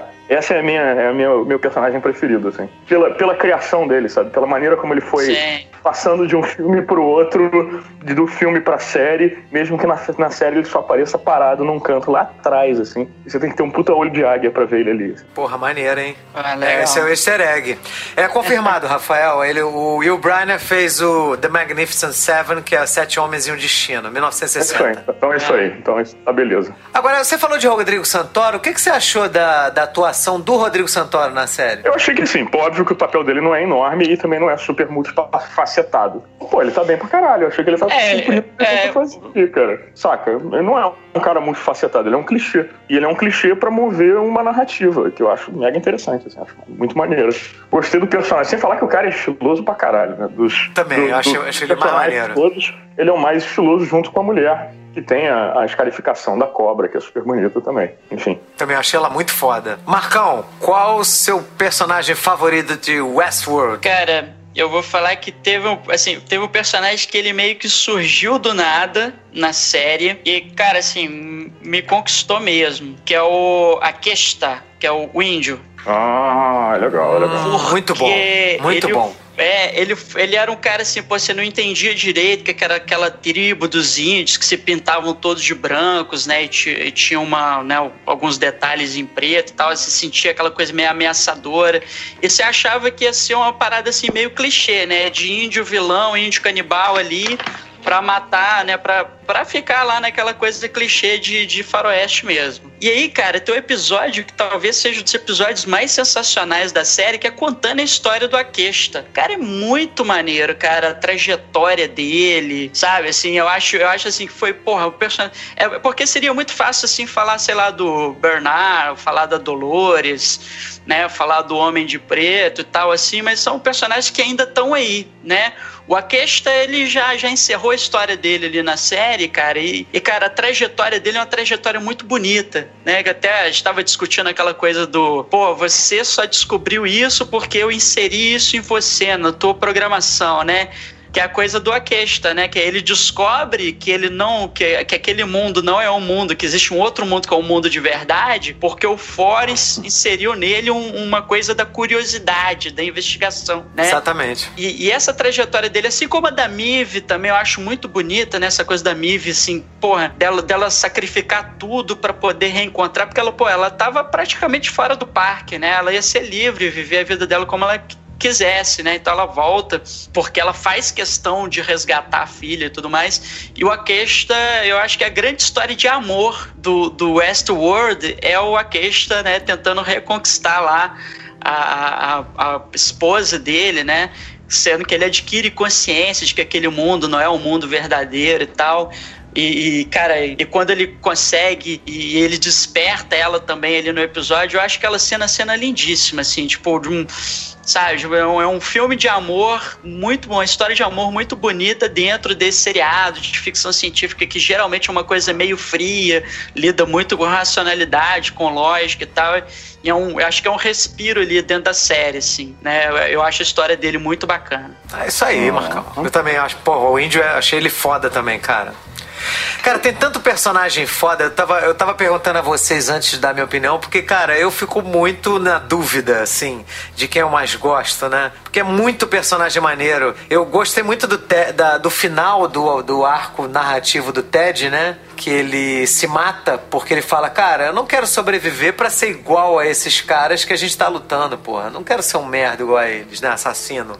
Você me transformou num monstro, né? Achei aquilo muito espetacular, muito foda. E outro personagem também que eu acho espetacular é a Miv, né, cara? Que ela, apesar de ser robô e né, se revoltar contra a tirania lá de seres humanos, ela tem um processo meio diferente da Dolores. A Dolores quer matar todo mundo, né? Todo mundo que não é robô, uhum. ela quer matar. E, a, e, e isso eu achei meio caído nela, né? Porque ela vira meio um Terminator, né?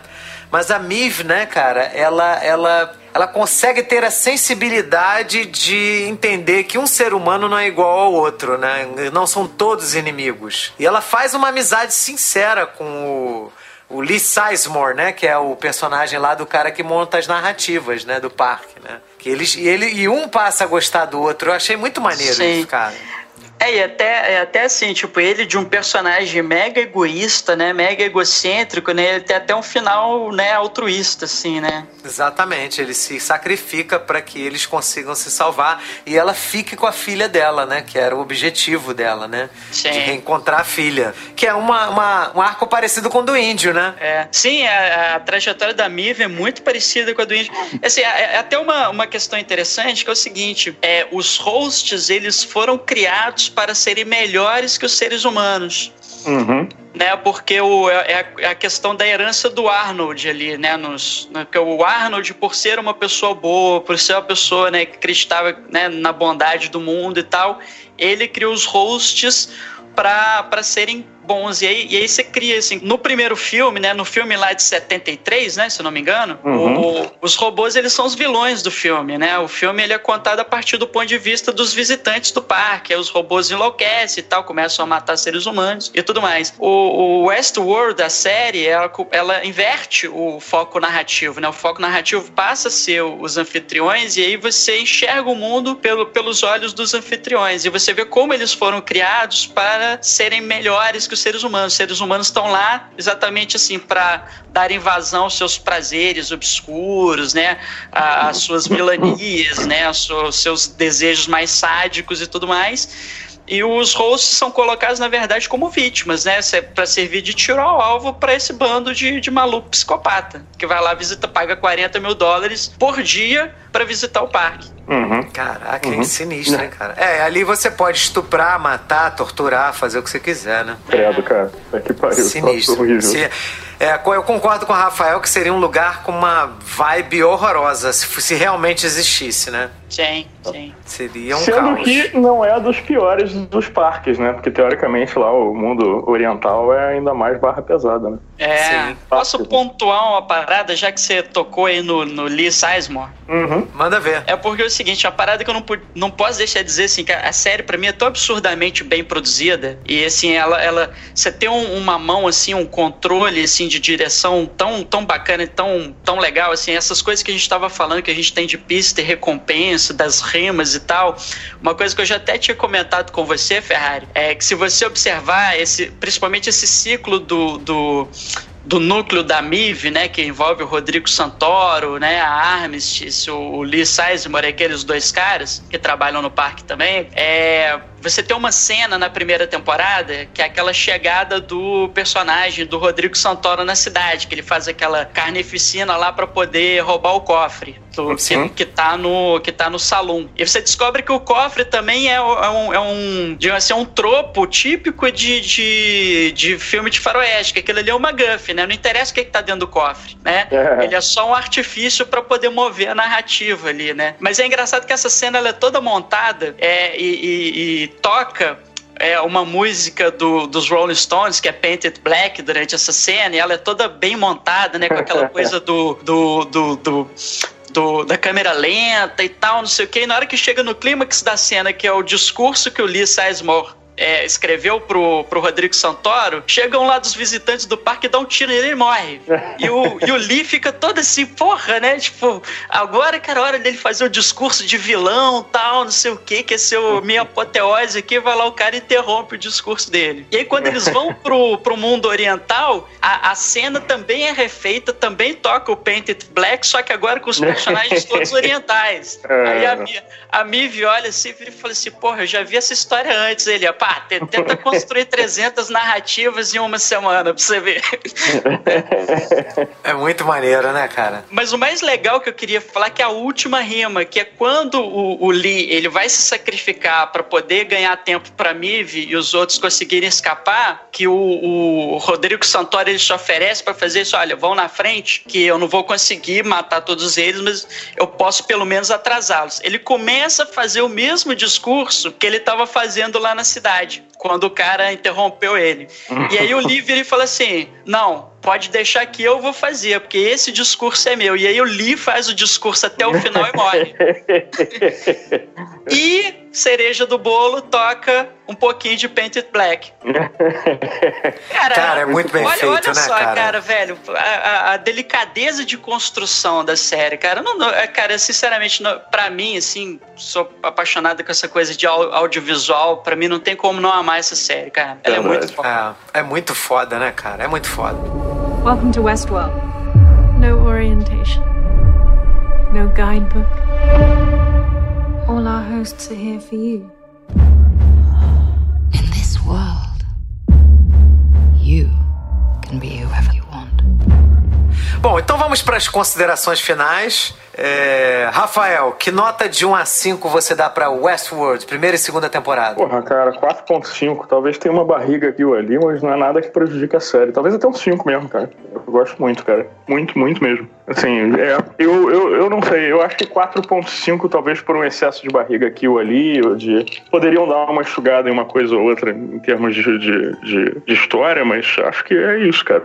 Na verdade, eu, eu acho que o problema, o problema para dar uma nota para essa série é que ela só vai ter uma nota de, definitiva quando ela fechar. Entende? Eu acho que ainda tem muita coisa no ar. É que nem quando a gente via, sei lá, o, o Lost, por exemplo. Lost tinha tudo para ser uma puta série, chegou no final, o nego esmerdalhou tudo, sabe? Então, assim, essa é uma série que ainda tem muitas perguntas em aberto. Ao contrário do Lost, ela tem se respondido enquanto anda, tá? O que é muito bom. Mas Exatamente. se a gente chegar no final, tá redondo e bonitinho, ela vai merecer um 5. Maravilha. Rogerinho. É, eu, a minha nota vai ser mais baixa que a de vocês todos, né? Assim, sem dúvida, o seriado, por ser HBO, né, ele tem um, um valor de produção muito bom, é um seriado muito bonito, é, a qualidade é, é, é, notável, assim, mas a, a história, assim, só a, a ideia de, de, participar desse parque não, não me agrada, não, não, não consegui me atrair. É, não sei. É, não, tem seriado que, que às vezes não clica, né? Não, não, não faz Tem o seriado Prefere o Jurassic Park. Prefere o, o Jurassic É, Park. eu, eu- eu teria vontade de ir no Jurassic Park. Mas é, o seriado ele, ele- ele é muito, ele é muito bem feito, assim, tem, tem bons momentos. Pô, vocês aí levantaram várias, várias. é, Na sua opinião, Rogério, o que, que você acha que faltou? O que, que você acha que se tivesse nesse seriado você talvez gostasse mais? Eu acho que é, talvez essa, essa parte que o, que o Rafael levantou de mostrar a sociedade, como é que tá a sociedade para o pessoal ter que correr para um negócio desse, para poder ser alguém, sei lá, é, mostrar a relação do parque com a sociedade mesmo, porque a gente não conhece, não sabe o que tá acontecendo, né? Fica difícil traçar um- uma relação, né? Não sei, mas para mim, partindo do mundo de hoje, é um negócio muito vazio você participar de um negócio que só tem bala para te oferecer, né? Pô, é melhor pegar o Uber que pelo menos tem bala e água. Tá que pariu. É, aí a, a nota é um 3,5, é um 7, fica na média. Tá certo. Marcão, É, cara, eu vou, vou ser sucinto, cara. Pra mim é seriado nota 5. Acho que eu, acho que eu já falei tudo que eu admirei na série. E pelo menos, assim, eu vou, vou pra seguir o relator Rafael, 5 pra essas duas primeiras temporadas. Cara, eu achei fantástico. Achei, cara, é, é uma série impecável, assim, do ponto de vista de construção de estrutura narrativa, construção de personagens. É, é é uma série que, assim, que tem uma história complexa, que não subestima é, o, o espectador, entendeu? Ela te dá recompensas visuais muito, muito interessantes, sabe? Você não, não tem um episódio que seja mal dirigido, sabe? Eu, eu acho que é é uma série, assim, excelente, excelente. Não tem nada a reclamar, pra mim é 5. é, eu vou acompanhar vocês também é, e vou, vou também usar o mesmo recurso do Marcão, né? Eu vou dar cinco pra primeira e segunda temporada, não sei o que, que vem depois, né? E eu achei realmente, a, a- assim, o que mais me atraiu nessa série foram os diálogos. Cara, eu achei os diálogos dessa série muito bem escritos. Isso já é uma marca registrada do Jonathan Nolan, que é um cara aí sensacional. Uma, pra mim, uma das melhores é, cenas que existem de filme baseado em quadrinhos é a conversa que o Batman tem com o Coringa, do Heath Ledger, ali naquela sala lá de interrogatório da polícia de Gotham. Cara, aquele diálogo é sensacional e a gente percebe, né, como é que o cara escreve bem e os diálogos dessa série são muito bons, cara. E aí, assim, um diálogo que eu achei muito maneiro, que é um dos últimos da, da, da segunda temporada, é quando o cara que era o responsável pela segurança do parque, ele vai deixar a Dolores embora no corpo da outra mulher, que é a, que é a Hale, né? Charlotte Hale, que é aquela atriz também, que é uma atriz excelente, que fez o, o Creed, fez o filme do Thor, né? É, que ela era a. Valkyria. Que é a Tessa Thompson, que ela tá sensacional, porque você odeia ela na série, porque ela faz um papel de uma vilã, né? E ela, ela sempre fez papel assim, nos outros filmes, pelo menos que eu vi, de mocinha, né? De, de, de herói, né? Heroína, né? E nessa série você tá odiando ela. E, e, e- e o diálogo que ele tem com ela, ele fala assim: ó, eu tô aqui é, em dúvida do que, que eu vou fazer, porque eu, quando fui contratado para ser segurança do parque, né? Eu tive que fazer uma escolha, né? A quem eu ia ser leal, né? E eu acho que eu decidi ser leal ao Ford, ao senhor Ford, que foi quem me contratou, e eu só vou tomar conta dos anfitriões que estão dentro do parque. Ou seja, ele percebe que ela é anfitriã, né? E isso, assim, deixa um pouco aberto. Você não sabe se ele é anfitrião também, né? Até porque ele sobrevive, né? Então você não sabe se ele é ser humano ou se ele é anfitrião, ou se você ele é um ser humano que tá ligado no que tá acontecendo, né? Porque ele é um cara com experiência, né? E esse ator, por um acaso, ele é irmão do Thor, do Chris Hemsworth. É, família Hemsworth. é, São três, são Ele três é- irmãos atores, né? São três irmãos atores, ele é um dos irmãos Hemsworth, que faz um papel maneiro. Então, assim, cara, a nota é 5, essa série é foda, meu irmão. É, Esse cada um tem a sua opinião, né? A sua opinião. Rogerinho, você tem um comentário pertinente hoje? Não, não, essa, série, essa série não merece meus comentários pertinentes. Porra! Ô, Rogerinho, tá, tá, tá mantida a instrução, cara. Você passar no RH assim que a gravação terminar aqui. De madrugada.